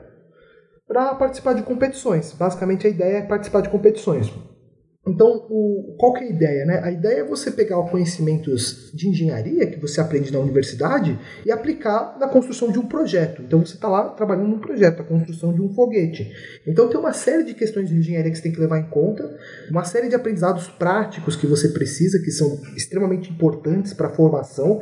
Eu acho que qualquer pessoa que queira se formar, principalmente engenheiro, procure uma entidade estudantil técnica de um tema que você goste e trabalhe nela porque você vai ter um aprendizado prático extremamente importante, tá? Eu digo até aquela questão de colocar a mão na ferramenta, cara. Colocar a mão na ferramenta é algo que você precisa fazer. Se você, por exemplo, vai ser engenheiro mecânico e nunca mexeu numa furadeira, numa, num alicate, num, cara, você tá faltando uma coisa muito importante na sua formação, tá? Tente fazer isso, tente procurar uma entidade que contemple algum tema que você gosta. Por exemplo, você gosta de eletrônica, por que você não faz parte do I3E? Por que você não faz parte, por exemplo, do pessoal que faz robô de batalha? Por que você não faz parte, uh, sabe? tem uma série de entidades aí na, UFBC que trabalham com coisas técnicas de eletrônica. Ah, mas eu gosto de, fazer, eu gosto de carro. Pô, tem o Baja, tem o, uma, uma equipe mais nova aí que faz um carro de competição. Como é que é o, o Escuderia? Escuderia, escuderia, exatamente. Então, assim, tem uma série de entidades uh, estudantis que te dão a possibilidade de você ter esse trabalho técnico que é muito importante. Tá? Então, se você gosta de foguetes, uh, a Rocket está sempre aberta também. A gente faz um processo de seleção, mas é assim: uh, a gente sempre tenta agregar o maior número de pessoas. Né? A gente sempre está aberto a pessoas que estejam engajadas em trabalhar. Se você está engajado em trabalhar, se você está querendo realmente fazer, colocar a mão na massa, a gente vai estar sempre aberto a você. E para entrar um pouquinho mais em detalhes, o que eu faço na Rocket, né, eu trabalho com a recuperação dos foguetes. Foi bem bacana porque no meu processo de inscrição eu coloquei lá que eu basicamente podia fazer qualquer coisa. A gente tem alguns departamentos internos, né? departamento de estruturas, departamento de propulsão, departamento de aerodinâmica, departamento de recuperação e o departamento de eletrônica. O que é a recuperação que é onde eu trabalho? A gente, eu falo que a recuperação é um luxo, né? Porque para lançar o foguete eu preciso da propulsão. Se a propulsão não funciona, eu não lanço foguete. Se não tem estrutura, bem, não tem foguete. Se não tem eletrônica, a gente não sabe nada que aconteceu e, bem, é, a eletrônica é extremamente importante para saber o que aconteceu e para minha parte, que é a recuperação, que é recuperar o foguete. Então, depois que tudo funciona, entra a recuperação para ver que se o foguete funciona, é o luxo. A última coisa que a gente se preocupa quando vai começar uma equipe de foguetes é recuperar, né? Primeiro eu tenho que lançar, aí eu tenho que ver se eu consigo medir algo e depois eu recupero, né? É, é uma brincadeira, mas é uma coisa bem legal. Uma outra piada que eu faço é que a única coisa que difere, né, um, um, um foguete que a gente faz de um míssil é a recuperação, é o paraquedas que eu coloco lá na ponta. Porque se não tivesse um paraquedas lá na ponta, seria um míssil. Então, é, o que, o que eu faço é calcular paraquedas. É, eu não era assim, não era o que eu não era o que eu esperava fazer quando eu entrei. Eu coloquei lá no, no, no formulário de inscrição que eu faria qualquer coisa. Aí cheguei lá, conversei com um cara muito bacana, o Luan. Uh, Luan é uma excelente pessoa. Ele era o responsável pela recuperação, né? então era mais ele, o cara que fazia toda a recuperação. Tinha mais umas três pessoas que acabaram saindo logo depois que eu entrei. E o Luan era o cara lá. E assim, a gente via que a recuperação era um pouco mais. Era um departamento um pouco esquecido, né? Todo mundo quer trabalhar com propulsão, todo mundo quer trabalhar com eletrônica e estruturas, mas ninguém quer fazer recuperação. Então foi bem bacana. O Luan me deu uma experiência bem legal. Ele me passou um livro do Exército, é, da Marinha Americana, né? Falou, oh, esse daqui é o livro dos paraquedas, né? Então é um livro muito legal, acho que dá, é um livro um pouco antigo, eu não lembro agora eh, se é 90 ou 60. Bem, é um livro antigo sobre paraquedas e foi muito legal porque eu não fazia ideia do que era um paraquedas. E aí eu comecei a estudar toda a física dos paraquedas, como projetar um paraquedas, como projetar um sistema de ejeção de paraquedas. E é basicamente isso que eu faço hoje na Rocket. A gente está com uma equipe muito bacana lá, né? A gente cresceu bastante a parte de recuperação. Então eu passo esse conhecimento para o resto do pessoal lá e é muito legal é, fazer parte dessa entidade e colocar a mão na massa, né? Ver a prática, estudar como fazer um sistema de engenharia e tem, fazer ele e ver ele funcionar, né? É, só para completar, a, a, ideia da gente fazer competições, né, tem algumas pessoas que criticam a ideia de você fazer uma entidade estudantil voltada a competições, né? Porque a ideia mesmo, qual é a ideia principal né, de uma entidade estudantil? Não é ganhar uma competição. A, a ideia principal de uma entidade estudantil é você aprender fazendo você vai sentar lá e fazer. Então você vai é, saber o que é eletrônica, porque você precisa colocar uma eletrônica lá. Então você vai aprender fazendo. Por que a competição é bacana nesse sentido? A competição é bacana porque ela te coloca um horizonte, ela te coloca um objetivo. Então, assim, o que, que, eu quero dizer com isso? Você vê claramente o que você precisa alcançar. Eu preciso alcançar determinado apogeu, que é a altura que o foguete chega. E eu preciso pousar ele no solo com determinada velocidade. Então eu sei quando eu vou projetar meu paraquedas, pela norma da competição, qual é a velocidade terminal que o meu paraquedas tem que ter. Então isso cria assim, um horizonte, né? Então, por isso que é, é, é, é bacana, né? A maior parte dessas essas entidades estudantis acabam se inscrevendo em competições por quê? Porque isso cria os requisitos de projeto, né? Você olha a competição lá, a competição sempre tem um edital e tem uma série de requisitos lá, e são esses os requisitos de projeto que você vai transformar no seu projeto, né? Que você vai tentar mostrar o projeto para se adequar. Então é, é, é, assim que eu digo, né? Então é bacana você pensar na competição como isso, como um horizonte, mas não, não pense em ganhar a competição. Não é isso que vai ser o que vai te fazer, vai ser o melhor. O que vai ser melhor é o ganho que você vai ter aprendendo, colocando a mão na massa trabalho em equipe, o que você aprende com trabalho em equipe, participando de uma equipe, né? Parece até redundante, mas é incrível, porque você vai ter que saber lidar com pessoas diferentes, com departamentos diferentes, pessoas que tiveram vivências diferentes, formações diferentes. Tem pessoa que está no último ano, tem pessoa que está no primeiro ano, então são pessoas que têm conhecimentos diferentes, né?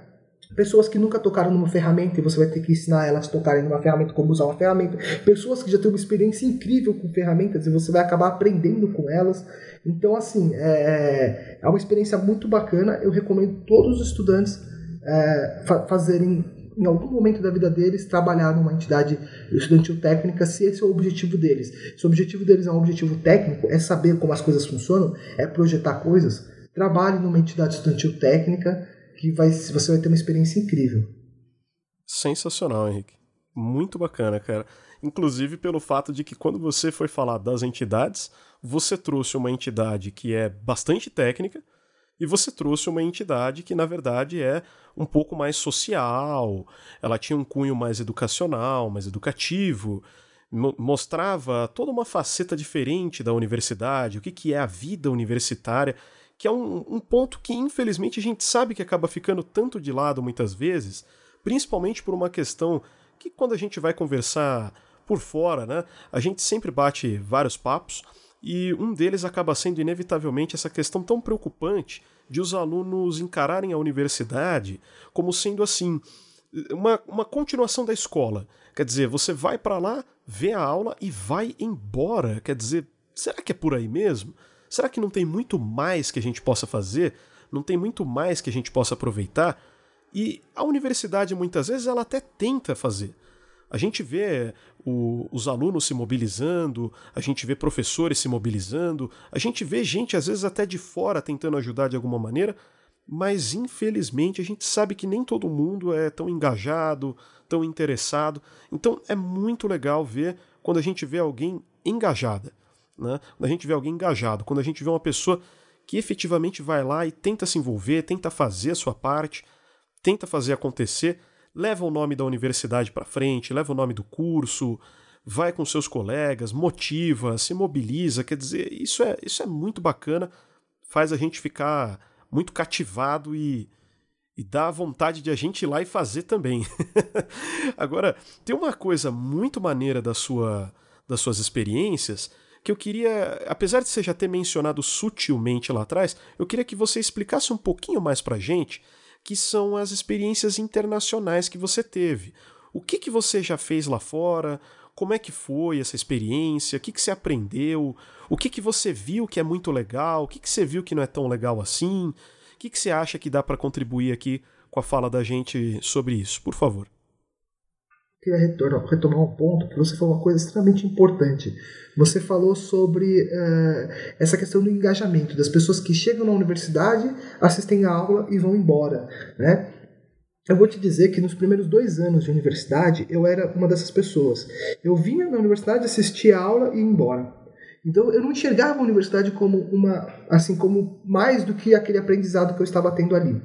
Mas, de certa forma, né, eu sempre fiquei atento a e-mails que eu recebia, a oportunidades que apareciam lá. Em determinado momento, um colega meu falou que estava dando monitoria e que ele ganhava para dar monitoria de uma determinada matéria. E foi ali que eu acho que teve o primeiro ponto de inflexão na minha trajetória acadêmica. Por quê? Porque eu vi que existia um projeto para você dar monitoria acadêmica, né, que é, para quem não sabe, é você dar uma, você se disponibilizar a dar um reforço de uma determinada matéria, né, e a universidade te dá uma bolsa por isso. E foi ali o primeiro momento que eu, eu comecei a fazer algo além do que é vir para aula e assistir aula. E aí comecei a conversar com outras pessoas, e isso é o que eu quero passar de mensagem, que é por isso que eu retornei nesse ponto. Converse com as pessoas, fuce no site e olhe seu e-mail institucional. Procure oportunidade sempre. Se, não fique em casa ocioso, não volte para casa para jogar videogame. Procure oportunidade sempre, converse com as pessoas, sempre tente fazer algo. Isso é isso é viver, tá? Isso não é só na universidade. Viver é conversar com as pessoas e querer fazer coisas, tá? Agora, se você sempre quer ficar lá no seu cantinho jogando videogame, pô, legal, você não, não, não tira o, o, a, a, a, sua, a sua ideia, né, de querer brincar. Eu, eu também gosto de jogar videogame, mas você não aprende, sabe? Você vai ficar sempre limitado ali. Tente fazer mais. Tente sempre fazer mais, buscar oportunidades e uh, viver, viver, viver a vida, sabe? Você, se você, você, se você não, não fizer coisas diferentes, você não tem histórias para contar. Então eu acho que isso é extremamente importante. Então, no, do ponto de vista universitário, a universidade era um lugar onde concentra pessoas de diferentes idades, de diferentes backgrounds, de uh, diferentes ideias. Então a universidade é um lugar para. O que o nome diz, é universidade. É a universidade das ideias. Então lá é um lugar natural para se conhecer novas ideias e para ter novas experiências de vida, né? ter histórias para contar. Então eu sempre, às vezes eu faço algumas palestras com, com você, né, Tito? Uhum. A gente divulgar o curso de engenharia de formação e eu sempre falo, tente procurar, tente fazer parte de uma entidade estudantil, tente fazer parte de uma monitoria, tente fazer iniciação científica, procure outras pessoas, vá nas festas também, isso também é importante, isso também é vivência, isso também é histórias para contar. Ah, e, tem, e, e, tente se realizar, tente fazer coisas. Fazer coisas é algo que, que sempre vai te dar uma satisfação. Quando você, quando, por exemplo, na, no, na Rocket, quando a gente termina um foguete vê o foguete pronto, dá uma satisfação imensa. Quando você. Acho que todo mundo já passou por isso, de ter que fazer um trabalho que deu muito trabalho de ser feito, e você termina o trabalho e você dá aquela satisfação que você fala, nossa, eu dediquei meu tempo e deu certo, tá aqui esse trabalho bacana. Então, fique, tente fazer coisas que isso sempre te dá uma Assim, acho que é uma coisa muito bacana, uma experiência de vida muito importante para todos, tá? Para todo mundo, não só na universidade. Sempre que você tiver essa procurar oportunidades, conversar com pessoas, faça. Isso é importante. É, voltando a seu ponto, né, sua pergunta, é, o que, que eu, eu, eu, tive de experiências internacionais, né? Durante o mestrado, eu tive a oportunidade de fazer, né, como eu já comentei, uh, ficar um mês na Universidade de Leipzig, na Alemanha, tá? Na verdade, a minha orientadora foi, foi uma experiência assim meio surreal, porque eu fui conversar com a minha orientadora, acho que era uma segunda-feira, uma era uma terça-feira, eu acho, que eu fui conversar com ela, né, apresentar um pouco dos meus dos meus progressos, né? Eu já tinha entrado no mestrado, estava lá fazendo algumas coisas, fui conversar com ela, e ela falou para mim assim: "Ah, Quarta que vem eu tô embarcando para a Alemanha, porque eu vou passar um tempo lá, dois meses, né, o período de férias. A gente estava no período de férias dos quadrimestres da, da Universidade Federal ABC, né? Eu tava conversando com ela, ela falou assim, ó, por que você não vai comigo assim? Eu falei, mas peraí, professora. É, não, vamos lá. Aí ela mandou um e-mail pro professor lá, o professor falou, não, tem um lugar aqui pra você ficar, você pode vir, não sei o quê. Aí eu tinha que pagar a passagem, né? Mas assim, pô, foi uma. Foi assim, foi surreal. Ela me convidou e eu é, eu, sou uma pessoa que basicamente topo tudo. Então eu falei pra ela, bora, vamos, vamos lá, vamos ver como é que é. E eu, a minha maior preocupação era meu nível de inglês, né? Falei pra ela, professora, não sei muito bem. Não, não, vamos lá, vamos lá, você se vira tal, você vai aprender e tal. E foi, foi assim, né? Eu basicamente tive que tirar um passaporte em uma semana. É, na época estava com problema no papel moeda, que é o papel que vai nos passaportes, e aí eu tive que pedir um passaporte de emergência, porque é o único que eles tinham prontos lá. Bem, a verdade é que todo o dinheiro que eu tinha juntado com a iniciação científica, né? Porque eu sempre fui juntando esse dinheirinho de monitoria, eu gastei para fazer essa viagem. E não me arrependo, tá? Então, outra dica: se você faz iniciação científica, se você faz é, projeto de extensão, se você faz alguma coisa que você ganha essas bolsas, que não são tão grandes, é uma bolsa assim, relativamente pequena, né? Acho que ela está em 400 reais se você tem a oportunidade de não gastá-la com besteiras, né? Porque assim é até, é até uma assim uma coisa ruim de se falar. Mas tem muita gente que fala que essa daí é a bolsa balada, né? 400 reais é para você gastar na balada. Não enxergue isso, por favor. 400 reais, guarde esse dinheiro e invista em algo útil. Que foi o que eu fiz, tá? Eu não, não, não, ah, não tinha dinheiro, não teria dinheiro para pagar uma viagem desse tipo, mas eu fui juntando ao longo desses anos essas bolsas de 400 reais por mês. E aí eu tive dinheiro para bancar essa passagem para ir para Alemanha e ficar lá, né? Então eu tive um lugar para ficar, não tive que pagar estadia, né? Mas eu tive que pagar a passagem. E foi muito bacana a experiência lá, né? Falando da experiência lá, foi um mês que eu basicamente mergulhei em pesquisa científica, foi um mês que eu fiquei fazendo pesquisa científica direto, foi um mês que eu tive que aprender inglês, porque eu, basicamente, eu digo, né? Eu não, não, não sou um fluente em inglês, mas sem me virar, né? Sem, sem me virar. E naquele momento eu falava meio que, que, nem, que nem Neandertal, né? Mas fui começando a entender um pouco tal, porque é, lá eu fiquei trabalhando, eu tive uma sorte, não, uma sorte grande, uh, de que lá tinha um brasileiro no grupo de pesquisa, né? Uh, o Christian, um cara muito gente boa, um cara uh, excelente, que se dispôs de, tipo, de, de ser meu, meu, meu tutor lá, né? Então, basicamente, eu grudei no, nesse cara e a gente foi fazendo. Então, ele foi me ensinando um monte de coisa. Então, eu aprendi muito, aprendi muito nesse mês aí. Foi uma experiência intensa, assim, intensa pra caramba. Ah, e pra deixar claro, eu também não falo alemão, tá? Não, não, não sou fluente em alemão. Uh, até conto uma, uma, uma anedota engraçada que no último dia, né, quando eu tinha que voltar, eu tinha que voltar sozinho, né? E eu tava numa. Leipzig é uma cidade que é distante uh, de Berlim, né? É uma hora de trem de Berlim. Então eu precisava pegar um trem para ir para Berlim para pegar meu avião que ia até Frankfurt, para pegar um avião que vem pro Brasil. E eu tinha que fazer todo esse trajeto sozinho, né? Sem, sem falar meu, inglês muito mal e meu alemão zero. E aí uh, foi engraçado uma coisa que aconteceu, porque eu cheguei na, na estação central de Berlim, né? E aí eu precisava ir para o nível do, a gente o trem chegava meio que no subsolo. Eu precisava chegar no nível superior, lá onde tinha os táxis, né, para pedir um táxi para ir para o aeroporto de Berlim. E aí eu entrei no, no, elevador e os alemães eles colocam os nomes diferentes para o térreo, para o subsolo. Então é umas letras lá, não é 0 ou 1. Um né, como a gente está acostumado aqui. E eu fiquei perguntando, onde é o térreo? Aí eu comecei a apertar os botões lá, eu sei que eu fiquei viajando de elevador na estação central, mas foi uma experiência muito engraçada, eu sempre conto isso porque, assim, é, é engraçado, né? Parecia um episódio do Mr. Bean, sabe? Que faz essas palhaçadas assim. Uh, e aí o alemão veio, veio falar comigo em alemão, eu não entendia nada do que ele estava falando. Foi, foi, foi, uma experiência bacana, uma experiência muito incrível. É, Para falar um pouco sobre a minha visão né, da, da, da formação aí na, do que é a Universidade de Leipzig, o que, que eu estava fazendo pesquisa, eu estava no centro de física lá, né? Então eu estava trabalhando com o pessoal de supercondutividade e magnetismo, né? Também é, é estado sólido, também estudo de materiais. Uh, o professor responsável pelo grupo é o Pablo Esquinazzi, é um professor muito respeitado aí. Uh, é uma, foi bem bacana a oportunidade que ele me deu, ele foi bem acolhedor, tá? Ele me explicou várias coisas e eu trabalhei bastante nesse mês, né? Foi basicamente um mês de trabalho e de aprendizado, né? Uh, claro que eu saí para conhecer a cidade, né? Tive experiências bacanas aí de passeio, mas o foco principal foi uh, o, a, a pesquisa, né? E o conhecimento de física que eu tive.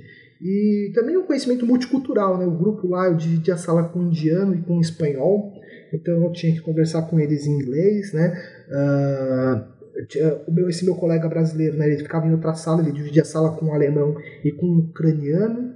Então a gente sempre tinha que conversar em inglês. Então quando a gente ia tomar café todo mundo junto lá, era engraçado, né?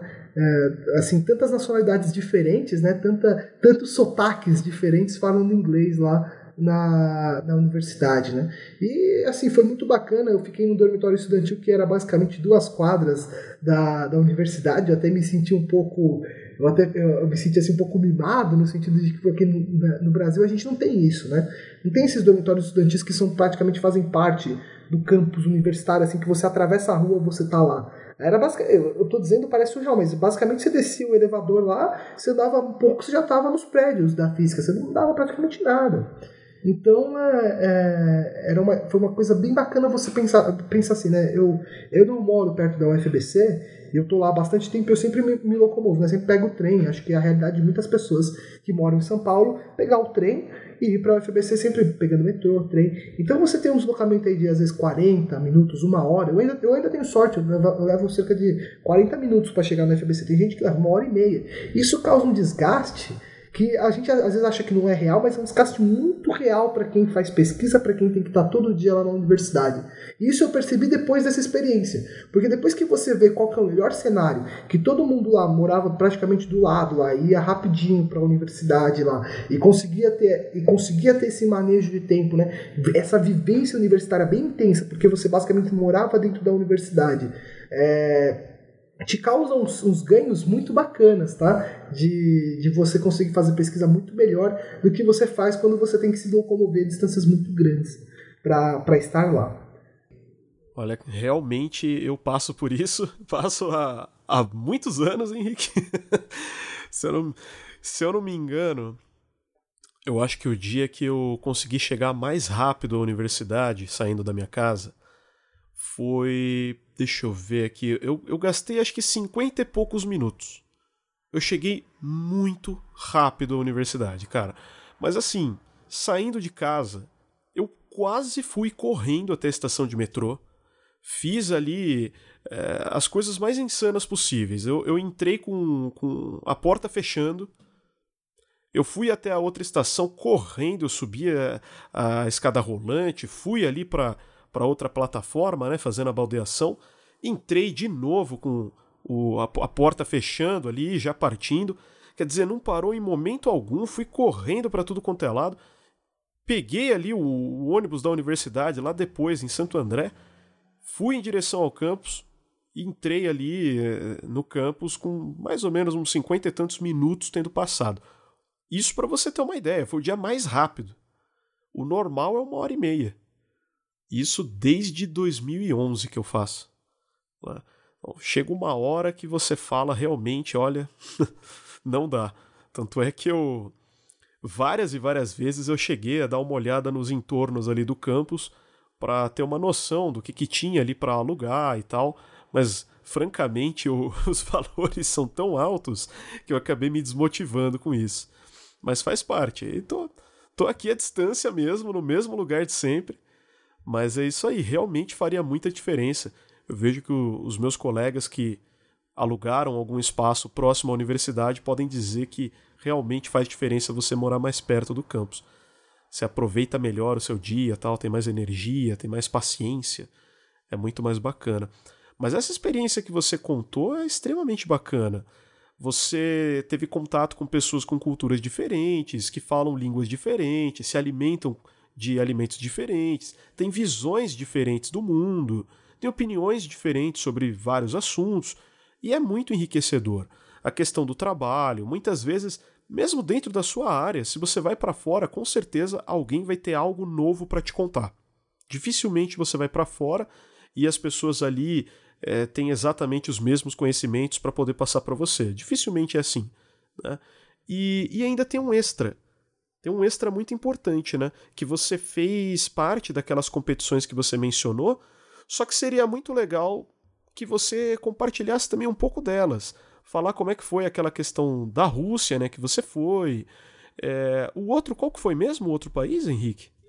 Então, eu fui para a Suécia. Uh, então vou, vou comentar sobre isso. isso. Isso aconteceu no final de 2016. No finalzinho de 2016 eu recebi um, uma mensagem no Facebook.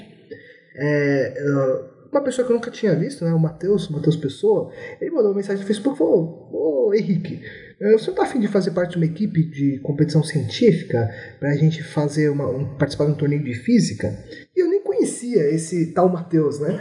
Mas eu recebi essa mensagem no Facebook, olhei, ele tinha colocado lá no grupo da física sobre uma competição, e eu falei, ó, bora lá, vamos lá. Então, no final de 2016, ele me chamou, tal, falei, vamos, tal, uh, vamos tentar fazer, mas a gente nem se reuniu, a gente só falou que ia, fez um grupo lá no Facebook, algo, acho que 15 pessoas se interessaram, então tinha umas 15 pessoas lá, e aí começamos a falar, vamos tentar reunir o laboratório tal dia, tal dia, e na época estava um pouco corrida, eu não consegui ir sempre né, no, no laboratório, e aí fui deixando, aí quando foi no começo de janeiro de 2017, comecinho assim, na primeira semana de janeiro, era férias, né? E aí ele falou, ó, vamos se reunir porque a gente precisa enviar um relatório até dia 20 de janeiro, alguma coisa assim. Então a gente tinha que fazer um, um, um relatório para poder se classificar para a competição, assim, num curto período de tempo. E a gente tinha que solucionar uns problemas. Então eu fui, e aí eu foi o momento em que eu conheci as pessoas que iam fazer parte do grupo mesmo, né? Porque até aquele momento não existia um grupo formado, então a gente se formou o grupo assim. Como é que formou o grupo? Formou o grupo, o Matheus convidou 15 pessoas e as seis pessoas que resistiram até o final, né, que apareceram em janeiro, foram as seis pessoas que acabaram indo para essa competição, porque no final das contas a gente conseguiu solucionar o problema em duas semanas. A gente em duas semanas solucionou um dos problemas, fez o um relatório, submeteu, né, para a competição e fomos, e fomos classificados, tá? Então eu vou explicar um pouco do que é a competição. A competição é uma competição de física, ela já acontece, esse ano foi a décima edição, então ela acontece há 10 anos.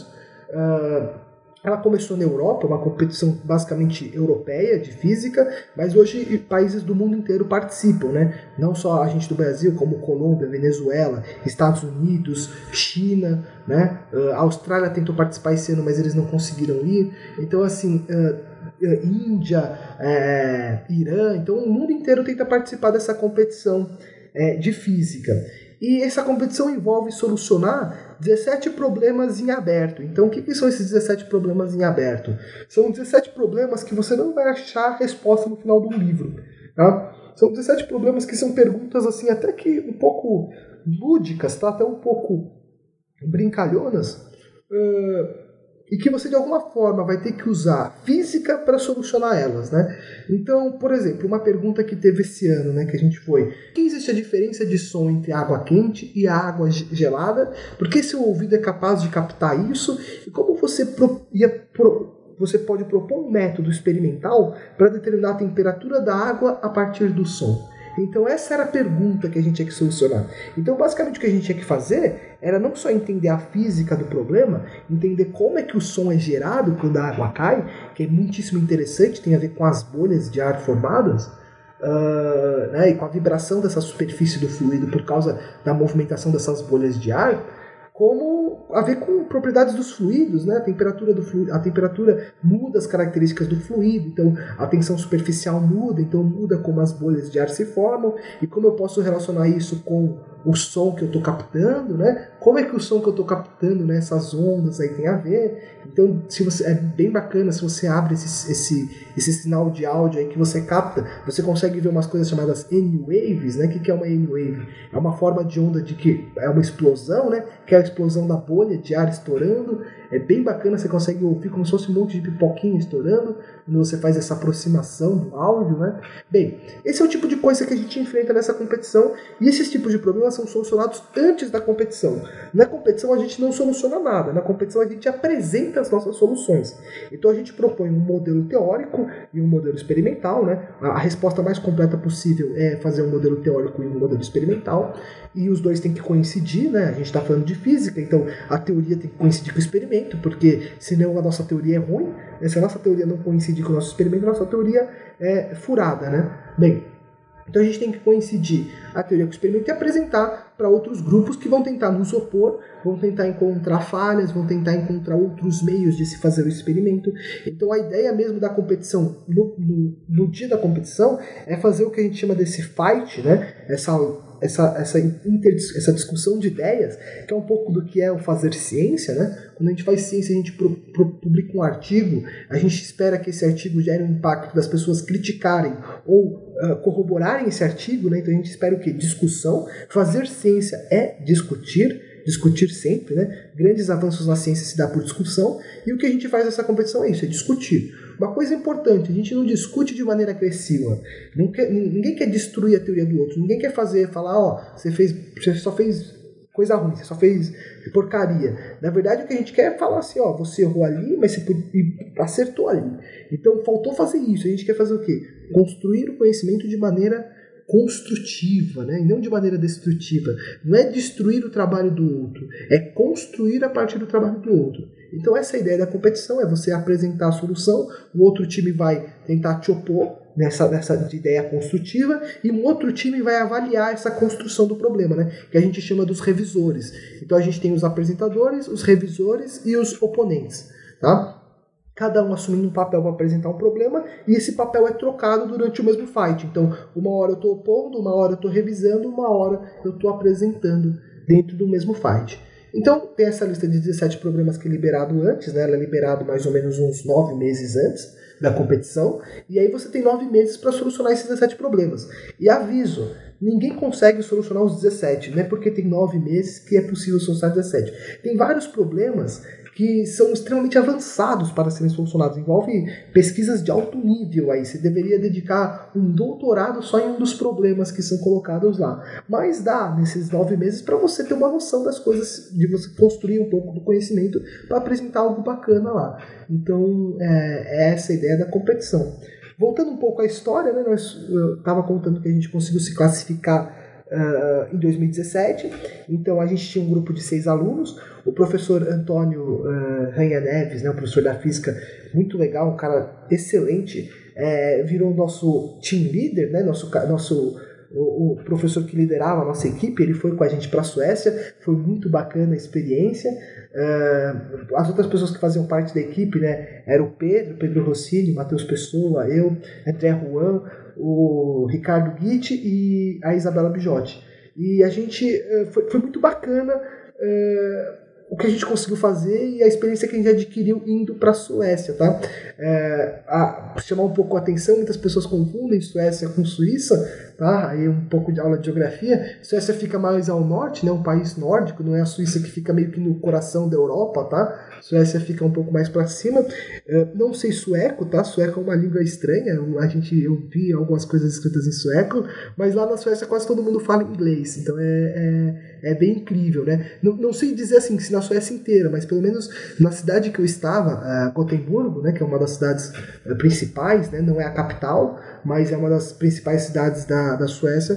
Todo mundo falava inglês uh, nas ruas.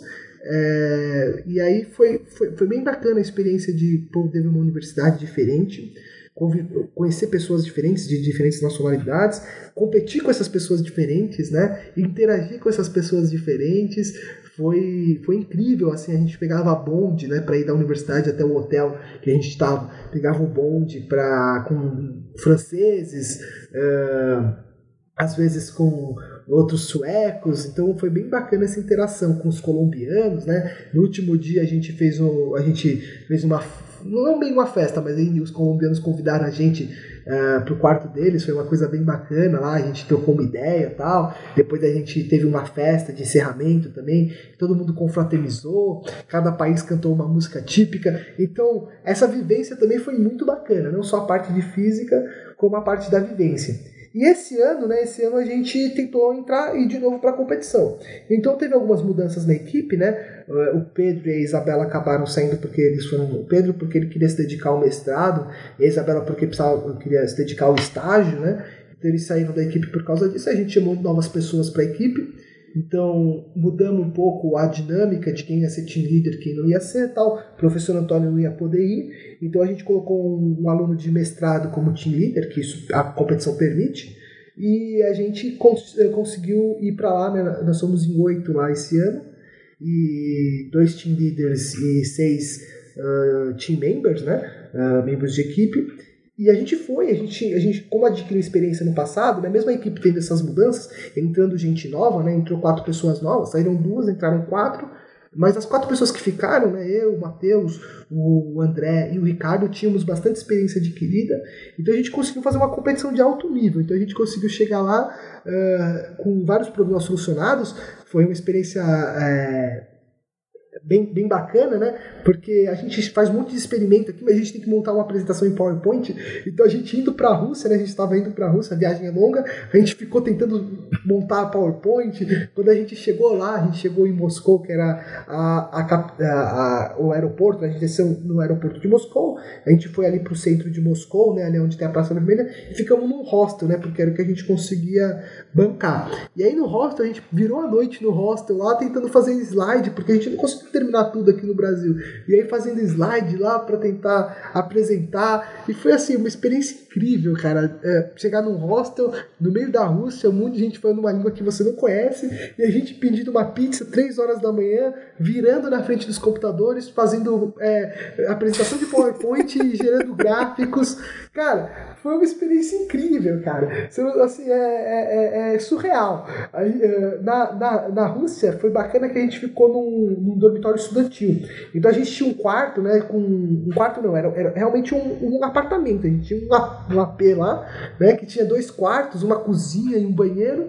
E, então, e era bem grande, então deu pra gente. A gente fazia forças-tarefas, né? Cada, ficavam três num quarto trabalhando num problema, três no outro trabalhando no problema, para conseguir fazer a apresentação. E a gente virou noite, assim, tipo, de as pessoas, eh, muitas equipes, né, vão para lá com tudo pronto. Então eles só aproveitam o passeio. Então o que eles fizeram até aquele momento eles fizeram, e aí eles vão, apresentam o que tem para apresentar, mas eles dormem direitinho, né, passeio quando dá. A gente não, a gente meio brasileiro, a gente vai até o, os 48 do segundo tempo, 50. Se tiver 55 do segundo tempo, a gente tá lá fazendo coisa pra, pra, pra tentar. Então foi, pô, é, dormir 4, 5 horas da manhã para apresentar um negócio às 9.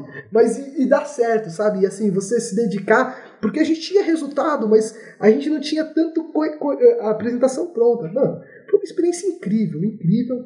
Uh um aprendizado incrível, trabalho de equipe incrível, é muito legal você ver outras pessoas empenhadas, trabalhando lá, dando, sabe, suor, lágrimas lá para conseguir fazer as coisas ficarem certas, então é, conseguir terminar as coisas, né? Pô, é incrível, cara, foi uma experiência extremamente é, gratificante e recompensadora, porque a gente conseguiu, com a experiência que a gente adquiriu e com essa dedicação que a gente teve, a gente conseguiu ficar em terceiro no mundo. Então Fabuloso. foi, foi algo muito não, foi algo muito gratificante, porque a gente saiu na, no, na Suécia no ano, no ano passado, né, em 2017. A gente ficou em 11 de 18 times que participaram, e a gente foi lá da nossa segunda participação, segunda participação do Brasil. Nenhuma outra equipe brasileira tinha participado. A gente foi lá e conseguiu ficar em terceiro. Né? E assim, faltou pouco para a gente conseguir ganhar. Foi uma escolha errada do programa da final. Mas bem, isso não vem ao caso. o importante é que assim, a gente consegue, sabe, quando você se dedica e você e você consegue ver o fruto do, do, seu trabalho lá é gratificante. Então foi muito bacana ficar em terceiro lugar, foi assim, foi excelente. E ah, é, é, foi, foi, foi legal, foi legal pra caramba dá para sentir o quão emocionado você fica só de falar a respeito, né? Eu acho muito bacana uhum. isso. Dá para dá pra sentir realmente a importância que tem esse tipo de projeto, esse tipo de participação. E é importante lembrar: isso aí não é fantasia. Isso aí não é o tipo de coisa que, nossa, aconteceu com você, Henrique, mas olha, é impossível acontecer com outras pessoas. É um negócio assim para fazerem um filme porque, olha, é só esse caso na história da humanidade. Não, não é. Existem outros casos de pessoas que também têm projetos que foram para fora do, do, do Brasil. Tá? É lógico, é um feito enorme, é muito bacana, tem um valor imenso. Que legal que você conseguiu fazer isso. Só que por que, que eu estou falando isso dessa maneira? É para as pessoas que nunca participaram de algo do tipo não acharem que isso daí é inatingível que isso aí ah, é só para os outros, para ela não. Que ela não deve nem tentar, porque ah, ela não vai conseguir mesmo. Não é assim. É o tipo de coisa que tem a ver com aquilo que a gente estava falando agora há pouco. Engajamento. A pessoa precisa se envolver. Você só foi para fora, cara, porque você se envolveu. Se você tivesse ficado na sua casa, eu tenho certeza que por mais foda, desculpa o termo, mas por mais foda que você fosse, você não iria para fora, Henrique. A coisa não é assim. Você não está lá na sua casa e, ah, só porque você é muito inteligente, nossa, do nada você se teletransportou para a Alemanha, para a Suécia, para a Suíça, seja lá onde for, para a Rússia, para a Lua. Não é assim que funciona. Não é assim. Você precisa se envolver. As coisas não acontecerão automaticamente. Você foi um cara que cresceu muito academicamente. Você foi um cara que foi lá e fez. Você não esperou chegar do nada alguma coisa e ah, nossa, olha, tô na Rússia, caramba, quem diria? Não é assim. E outra, você foi convidado? Foi convidado. Acabou aceitando e foi para lá? Beleza, mas você já parou para pensar que você só foi convidado porque o cara que te convidou achou que valeria a pena ter chamado você? E por que, que ele achou que valeu a, valeria a pena chamar você? Por que, que ele não pensou, ah, vou chamar uma outra pessoa qualquer que está passando aqui na minha frente agora? Porque ele percebeu, esse cara aqui está fazendo muito. Esse cara aqui merece. É uma pessoa que não é uma pessoa qualquer que está andando aqui no meio da rua. Tem algo a mais. Alguma coisa me leva a crer que essa pessoa merece ser chamada porque me parece que vai ser um membro muito bacana para o time tem algo a mais. Então, isso eu acho que é importante que fique bem destacado também. As pessoas precisam te conhecer. Você precisa ser uma pessoa que de alguma maneira faz a coisa acontecer também. Né? Então, tudo bem, você foi convidado, mas você foi convidado por quê? Você não foi convidado do nada, ah, tô ali comendo no RU, nossa, alguém chega, bate no meu ombro e falou, fulano, tá afim de participar de uma competição que pode te levar para a Rússia? Não é assim que funciona. Você precisou fazer algo antes, você precisou estudar, se envolver com projetos, conhecer pessoas, fazer a coisa acontecer, fazer a coisa andar. Né? Então, de fato, eu vou reforçar novamente: não fiquem parados em suas casas, vão fazer alguma coisa que não seja somente ver as aulas. Né? Isso é uma mensagem que eu vou passar todas as vezes que eu puder, até as pessoas começarem a se ligar com uma, de uma forma um pouco mais natural, para a gente não precisar mais bater nessa tecla, porque ainda é necessário. Tá? Então, muito maneira a sua experiência, pelo jeito é o tipo de coisa que vai te marcar para sempre e positivamente. A história, quando você conta, dá para perceber facilmente que é, traz lembranças maravilhosas. Por mais que tenha sido algo num curto intervalo de tempo, é algo que vai te marcar para o resto da sua vida positivamente. Né? E eu imagino que você, com certeza, indicaria que outras pessoas se envolvessem. Com certeza, só de ouvir você falar essa história dá para perceber. Pô, gente, vai lá e tenta fazer algo do tipo também. Façam aquilo que vocês acham maneiro. Envolvam-se. Né? E agora, Henrique, é, o último tópico que eu. Preciso... Opa, quer falar alguma coisa? Eu, eu, eu, preciso primeiro é, fazer, fazer algum, um, dois adendos, né? O primeiro adendo é que, na verdade, assim, o Matheus, quando ele me chamou, na verdade, ele não me conhecia, tá? Ele, ele, é, a gente até brinca que foi um momento de desespero do Matheus, porque ele conhecia a competição, mas ele não conseguia achar pessoas interessadas em participar da competição. Então ele saiu, ele olhou, entrou no grupo da física, olhou todo mundo e começou a linkar todo mundo. Então ele saiu disparando e-mail para todo mundo. Então, assim, é só para fazer retratar isso, ele não, não sabia quem eu era. Eu, eu cheguei meio que, assim, realmente foi de paraquedas. Mas aí, fazendo o link naquilo que você disse, que é o importante, ele não convidou só a mim, ele convidou 15 pessoas e a equipe foi formada por seis. Por que as outras pessoas não foram? Se assim, sabe, não era, não era, não era uma pré-seleção do tipo, ah, ele escolheu os melhores. Ele, ele chamou, ele chamou 30, dos 30, 15 falaram, ah, pode me colocar no grupo, e dos 15 que falaram, pode me colocar no grupo, só seis apareceram lá para fazer os experimentos e que acabaram efetivamente indo, entendeu? Então é aquilo que você fala do engajamento. Então é importante você se destacar, é, mas se você, você tem que se engajar também. E assim, uh, so, sorte é importante? De certa maneira, a sorte é importante. Se, eu nunca, se ele nunca tivesse me chamado, talvez eu nunca tivesse ido.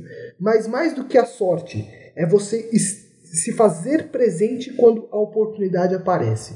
Então, quando você, se alguém te chamou, tente ir lá, tente ver o que, que é, porque o que ela está te falando, sabe? É, isso que eu acho que essa é uma, é uma lição importante que é um pouco do que você tentou falar. É, as oportunidades surgem e as pessoas normalmente elas têm preguiça, medo, receio de aproveitar a oportunidade, de se colocar no lugar para as oportunidades surgirem. Se eu nunca tivesse feito mais C, a minha orientadora nunca teria me chamado para conhecer a Alemanha.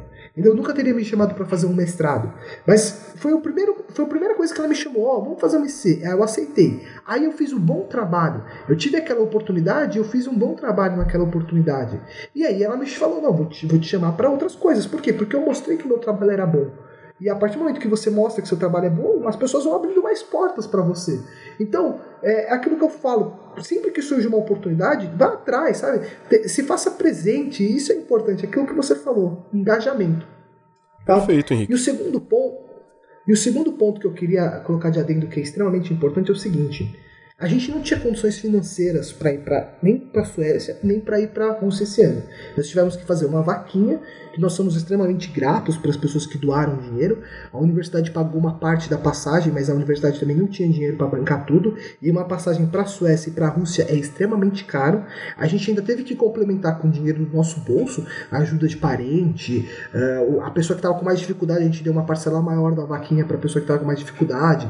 Então, assim, a gente teve que se virar, sabe? Porque a gente não tem esse tipo de incentivo financeiro. Então é importante para as pessoas que estiverem ouvindo falar: ah, mas esses caras aí são ricos por isso que eles conseguem viajar. Não é essa a realidade, tá? Uh, inclusive agradecer o Tito que doou dinheiro pra gente na nossa primeira participação. Muito que obrigado, isso, Tito. Uh, então, assim, foi importante as pessoas que doaram dinheiro pra gente. Sem elas, a gente não teria estado lá. Então, isso é extremamente importante.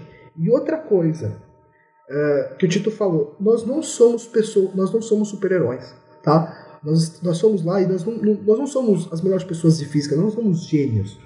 Nós somos pessoas comuns, que eu acho que a única, a única diferença da gente para outras pessoas é que nós nos engajamos, nós fomos atrás. Então, por que eu digo isso? Porque eu sou estudante de escola pública, eu estudei minha vida inteira em escola pública. Na escola pública, né, uh, nos primeiros anos, quando eu estava no mais da quinta à oitava série, muitas pessoas assim não tinham visão nenhuma de, sabe, ir para uma escola técnica depois, mesmo sendo pública, ou fazer uma universidade. Então, assim, quando você vive a escola pública, você sabe que existe uma, uma grande desesperança nas pessoas que frequentam a escola pública. Existe uma série de pessoas assim, ah, eu não, eu não sou capaz, é, isso não é para mim, uh, isso é só para pessoa que nasce com um dom, a pessoa que nasce gênio. E, na verdade, a realidade não é essa. Tá? A realidade é o seguinte: se você se dedicar um pouquinho, se você aproveitar as oportunidades que aparecem, que às vezes nem aparecem ser uma oportunidade, às vezes parecem ser coisas assim que surgem, você não tem ideia que aquilo é uma oportunidade, sabe? É uma pessoa com quem você conversa, é uma pessoa que você conhece, é um site que você entra e que tem uma feira acontecendo. São coisas assim bem sutis que vão poder te abrir portas que você vai conseguir chegar no mesmo lugar que eu cheguei. Como você faz isso? Engajamento, dedicação. Então, uh, a ideia é a seguinte: todo mundo é capaz. Você, principalmente pessoas que foram de escola pública, pessoas uh, que em algum momento da vida se sentiu, ah, eu não sou capaz, tire esse pensamento da sua cabeça. Se você se dedicar, você será capaz. Tá? Então eu, eu, eu, faço. A gente agora. A gente tem um projeto de extensão, né? O pessoal que foi para fora com a gente na Suécia a gente começou a fazer um projeto de extensão de levar física para as escolas. Então a gente faz alguns experimentos, conta um pouco da nossa experiência uh, em competições científicas, né? E eu tento sempre passar essa visão para os alunos do ensino médio. Você está sentado aí, você pode ser eu amanhã, você pode ir lá para a Suécia, para a Rússia, para outros países. E o que, que, de, que depende, assim, basicamente depende de você. Tá? A gente sempre às vezes fala, ah, o Brasil, assim, a gente precisa de ajuda. A gente precisa de ajuda. Eu precisei de ajuda para ir para fora. Eu não consegui ir para fora com o meu dinheiro. Eu precisei de uma vaquinha. Mas se eu não tivesse feito a vaquinha, se eu, não, se eu tivesse pensado, ah, ninguém vai me ajudar, ah, é, sempre é ruim, sempre a gente tá. E aí não tivesse, sabe, aquele pensamento derrotista, não tenha pensamentos derrotistas.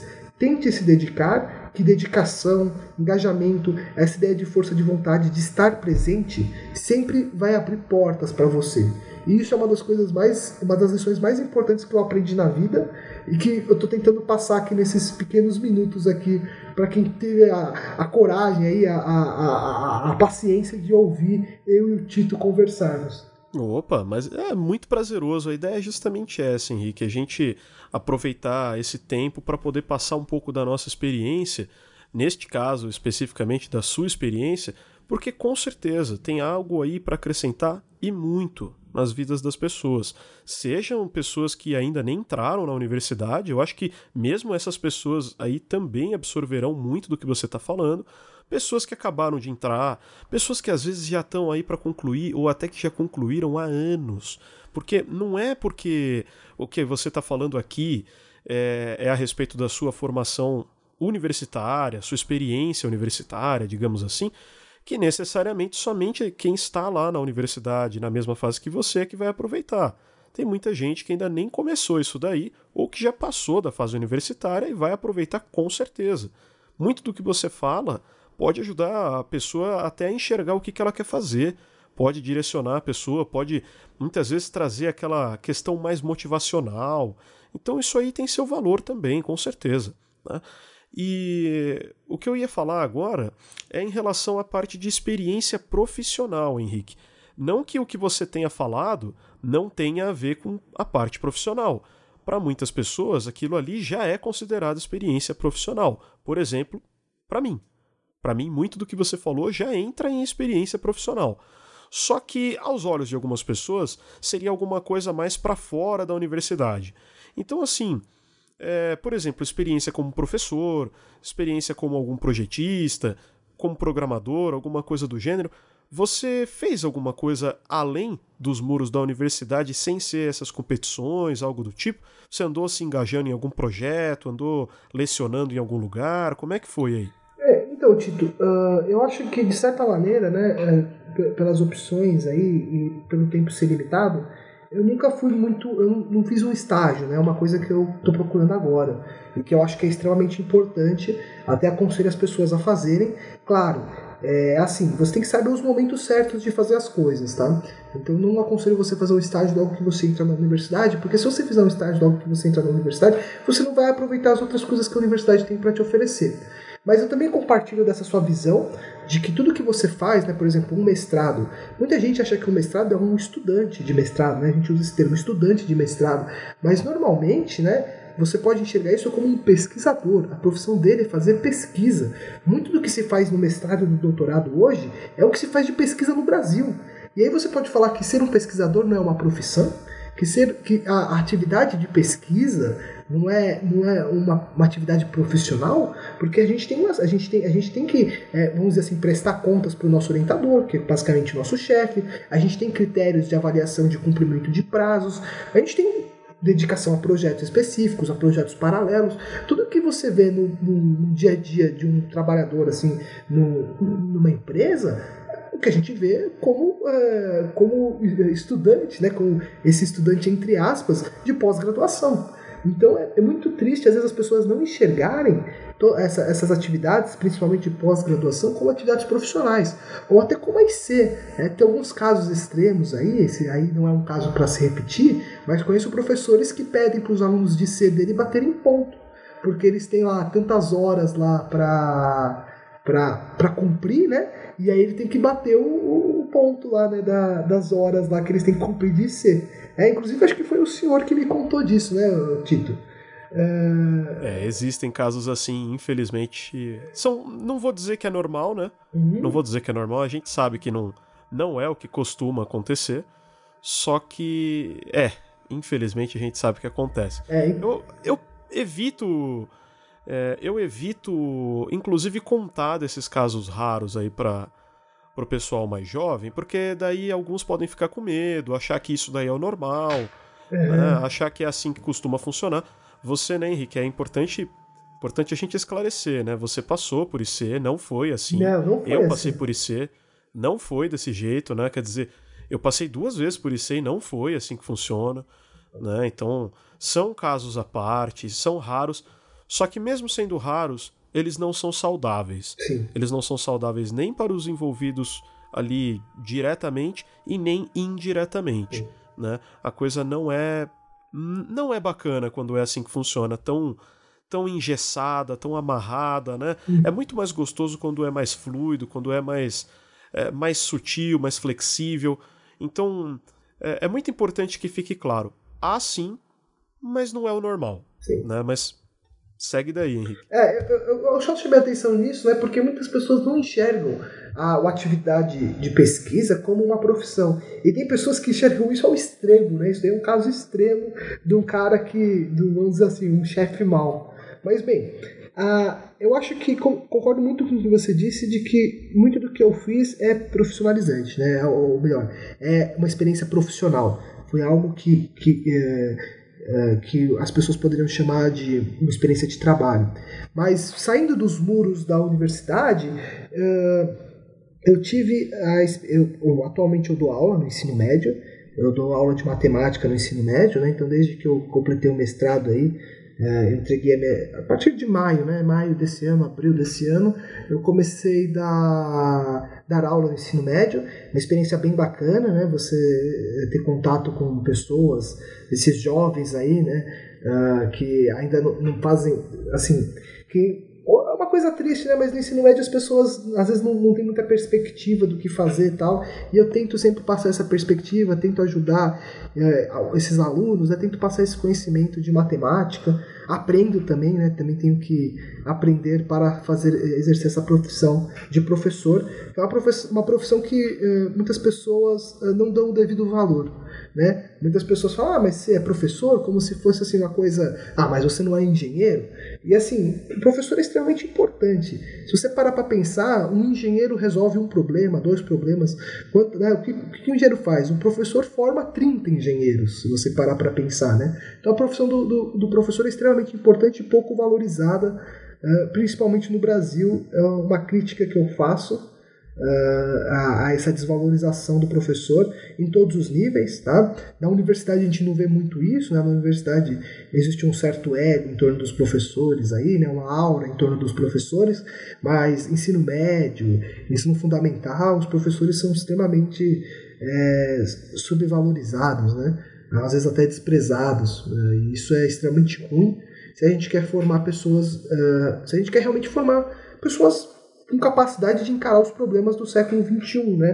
Pessoas que saibam projetar coisas, pessoas que saibam cuidar de pessoas, saibam fazer operações, né? Médicos que saibam fazer operações, uh, engenheiros que saibam construir pontes que não caiam, uh, pessoas que saibam projetar tecnologias avançadas. A gente precisa de uma base boa, né? E sem uma base, sem um professor bom na base, é difícil de você fazer isso e sempre vira a universidade sempre vira um filtro, né? Aqueles que já foram bem naquelas primeiras partes é que vão ser filtrados para a universidade. E não é esse o objetivo do ensino, né? O objetivo do ensino é pegar todas as pessoas e fazer com que todas as pessoas aprendam, que todas as pessoas saiam lá de baixo e fiquem lá em cima, né? Tenham esse conhecimento. Então, isso é uma, uma das, das, das atividades que eu realizo. É, como profissional fora dos muros da universidade. Também estou tendo uma experiência bem bacana de fazer um, um freelancer de um projeto de um pedal de guitarra. Está sendo bem legal, estou aprendendo bastante coisa, relembrando meus tempos de técnico de eletrônica tal, uh, relembrando um pouco de programação, né? Vou programar algumas funções desse pedal de guitarra. É, foi até assim o, o, o pai né, do, do Dimitri, né, que trabalha no laboratório uh, de sinais junto com o Tito, que, me, que eu estou trabalhando junto com ele. Está sendo uma experiência muito bacana, um aprendizado bem legal, procurar datasheet né, é, de, de a, dispositivos eletrônicos, comparar datasheets para ver qual que é o melhor. É, né, para quem não sabe o que é datasheet nessa folha de dados aí, ela é normalmente em dispositivos eletrônicos, né, até dispositivos mecânicos, em geral produtos de engenharia que você compra, você tem uma folha que determina as propriedades, né, as características daquele componente que você está comprando. E um dos trabalhos do engenheiro, né, do técnico e do engenheiro é analisar essas folhas de dados para ver se o componente se adequa aos requisitos de projeto que você está tendo, né. Então isso é uma das coisas que eu estou fazendo atualmente são duas experiências que eu tive fora uh, dos muros da universidade. São experiências também muito bacanas e que acabam ajudando, inclusive, durante a sua formação, né? Se você for ver. Não é o, não é o tipo de coisa que só é legal você, você pegar para fazer depois que você terminou. Lógico, depois que você terminou, você pode ir lá e fazer isso daí, pode dar suas aulas, pode projetar ali seus pedais, mas por que, que você não poderia durante? Se você for ver, isso enriquece também a sua formação. Isso contribui para você ter uma outra visão da coisa. Né? Eu tenho certeza que alguma coisa que você teve que ver ali, você não deve ter visto no, na sua sala de aula, em aula nenhuma, eu imagino. Alguma coisa você teve que enfrentar dando as suas aulas que ninguém te ensinou, ninguém contou para você que era daquele jeito. Esses pedais aí que você tem feito, com certeza teve algo que você foi ver que nenhum professor chegou para você e, e passou ali na sala de aula. Poderia? Poderia. Dependendo da disciplina que você pegasse, talvez. Agora, sempre tem aquela coisinha a mais. Sempre tem algo que vai além, que, que você acaba se barrando simplesmente depois que você começa a se envolver mais aprofundadamente, né? E lógico, você pode pegar um livro e aprender um pouco mais sobre isso, você pode ver uma palestra, você pode fazer um curso por fora, né? Alguma coisa do gênero. Agora, quando você pega a bucha mesmo para resolver, Olha, eu tenho que projetar um pedal que faz isto, isto e aquilo. Como é que eu faço? Eu nunca fiz um pedal na vida. Né? E uma aula? Eu nunca dei uma aula na vida, como é que eu faço? Aí você vê que não é tão simples assim quanto parece, né? Acho que você já deve ter enfrentado algumas situações desse jeito. Então, muito maneira aqui a sua participação, Henrique. Achei sensacional, uma grande história de vida. Com certeza tem muito a contribuir com muita gente. Espero que o pessoal tenha gostado, é claro, né? E eu vou pedir agora para você uh, deixar aí algum recado, passar suas considerações finais, contar alguma coisa importante aí pro pessoal, tá? Se você quiser, aproveita aí também, pode deixar contato, alguma coisa do tipo, beleza? Passa aí pro pessoal, por favor, Henrique. Então, Tito, primeiro eu gostaria de agradecer é ao seu convite né, é, para participar desse podcast. Espero ter contribuído uh, com as pessoas que uh, se disponibilizaram a ouvir, né, que ficaram com vontade de ouvir esse podcast, que de alguma forma o que eu aprendi, né, minhas experiências de vida tenham contribuído uh, para enriquecer aí o conhecimento que essas pessoas têm, né, e como elas encaram a vida. Acho que isso pode ser uma algo bacana aí que eu posso passar. Né? Sou uma pessoa relativamente nova, ainda tenho muito a aprender. É, eu também gostaria de agradecer todas as pessoas que eu citei direto e indiretamente né, nesse podcast, porque, de certa forma, elas estão extremamente envolvidas com a experiência de vida que eu tenho, né? São pessoas que, de certa forma, partilharam do tempo delas para a gente desenvolver projetos ou para a gente simplesmente trocar uma ideia, e isso é extremamente importante, né? Então, tanto o pessoal com que eu trabalhei no CONCEP, pessoal que eu trabalhei na representação de ciência da engenharia de formação, pessoal que eu trabalhei no DCE, pessoal que eu trabalho na Rocket, pessoal que faz parte comigo da equipe de competição internacional, né? O IPT, uh, pessoal que está agora comigo fazendo, organizando o nacional do IPT, a gente vai fazer uma a competição nacional aqui é, no Brasil, né, na seletiva nacional, pessoal que vai comigo nas escolas uh, levar divulgação de física, né, uh, também agradecer as oportunidades que eu tive profissionais de trabalhar para fazer o pedal, fazer uh, dar aula, né, minha orientadora, meus orientadores, é o professor, Kaminsky, que é meu orientador eh, de PGC, uma pessoa incrível, minha orientadora na Melva de mestrado de ação científica, meu professor de orientação de engenharia de formação, da Cidade de Engenharia de Formação, o professor Estilante, os coordenadores de engenharia de formação, né, que eu tive contato esses anos, e por que de estar tá agradecendo essas pessoas, né, não sendo aquele cara chato, aquele, aquele cara que chega, vou mandar um salve para as pessoas, mas é porque é um pouco da mensagem que eu quero passar. Para você ter grandes experiências de vida, você tem que compartilhar a sua vida com as pessoas. Então, para você realizar projetos, nenhum projeto é feito individual, tá? Por mais que você, as pessoas acham que às vezes o projeto é totalmente individual, sim. Foco, persistência são, são atributos pessoais, né? Dedicação são atributos pessoais. Mas se você não interagir com as pessoas, se você não conversar com as pessoas, se você de você ter esse contato com as pessoas é extremamente importante é extremamente útil para desenvolver grandes projetos, grandes projetos de abrangência, tá? Não só sociais, tá? De engenharia também. Ninguém faz um foguete sozinho, tá? Cito até, por exemplo, Elon Musk. Elon Musk não sabe fazer foguete. A SpaceX é uma empresa que tem uma série de engenheiros trabalhando em equipe para fazer um foguete. Então, não pense que as pessoas consigam fazer as coisas sozinhas. Elas precisam interagir e elas precisam aproveitar as oportunidades, claro, ter esses atributos pessoais, foco, persistência, proatividade, né? Quando a gente fala de engajamento, é proatividade, esse termo que as pessoas colocam muito no tópico, no, na, na abertura do currículo, mas que não é, demonstram efetivamente. Então, para encerrar, né, pra, pra, mostrando assim que esses agradecimentos são importantes porque essas pessoas fizeram parte da minha vida e foram elas que me deram a oportunidade de ter esses conhecimentos que eu estou transmitindo para vocês, né, e porque eu pude trocar essa ideia com o Tito aqui, uh, dizer o seguinte, tá? Uma coisa que eu aprendi, isso eu aprendi lendo, mas também uh, vivendo, que eu acho que isso é uma coisa muito importante até deixar um pouco o final um pouco filosófico. Serve para estudantes de qualquer nível, para pessoas que já são formadas, professores, isso serve para todo mundo. É, você aprender, dizer que sabe, né? É importante, mas o exemplo, o fazer, a ação é que existe no mundo real. Tá? Palavras vão ao vento. Fazer, estar presente, a ação, o agir é o que define as pessoas.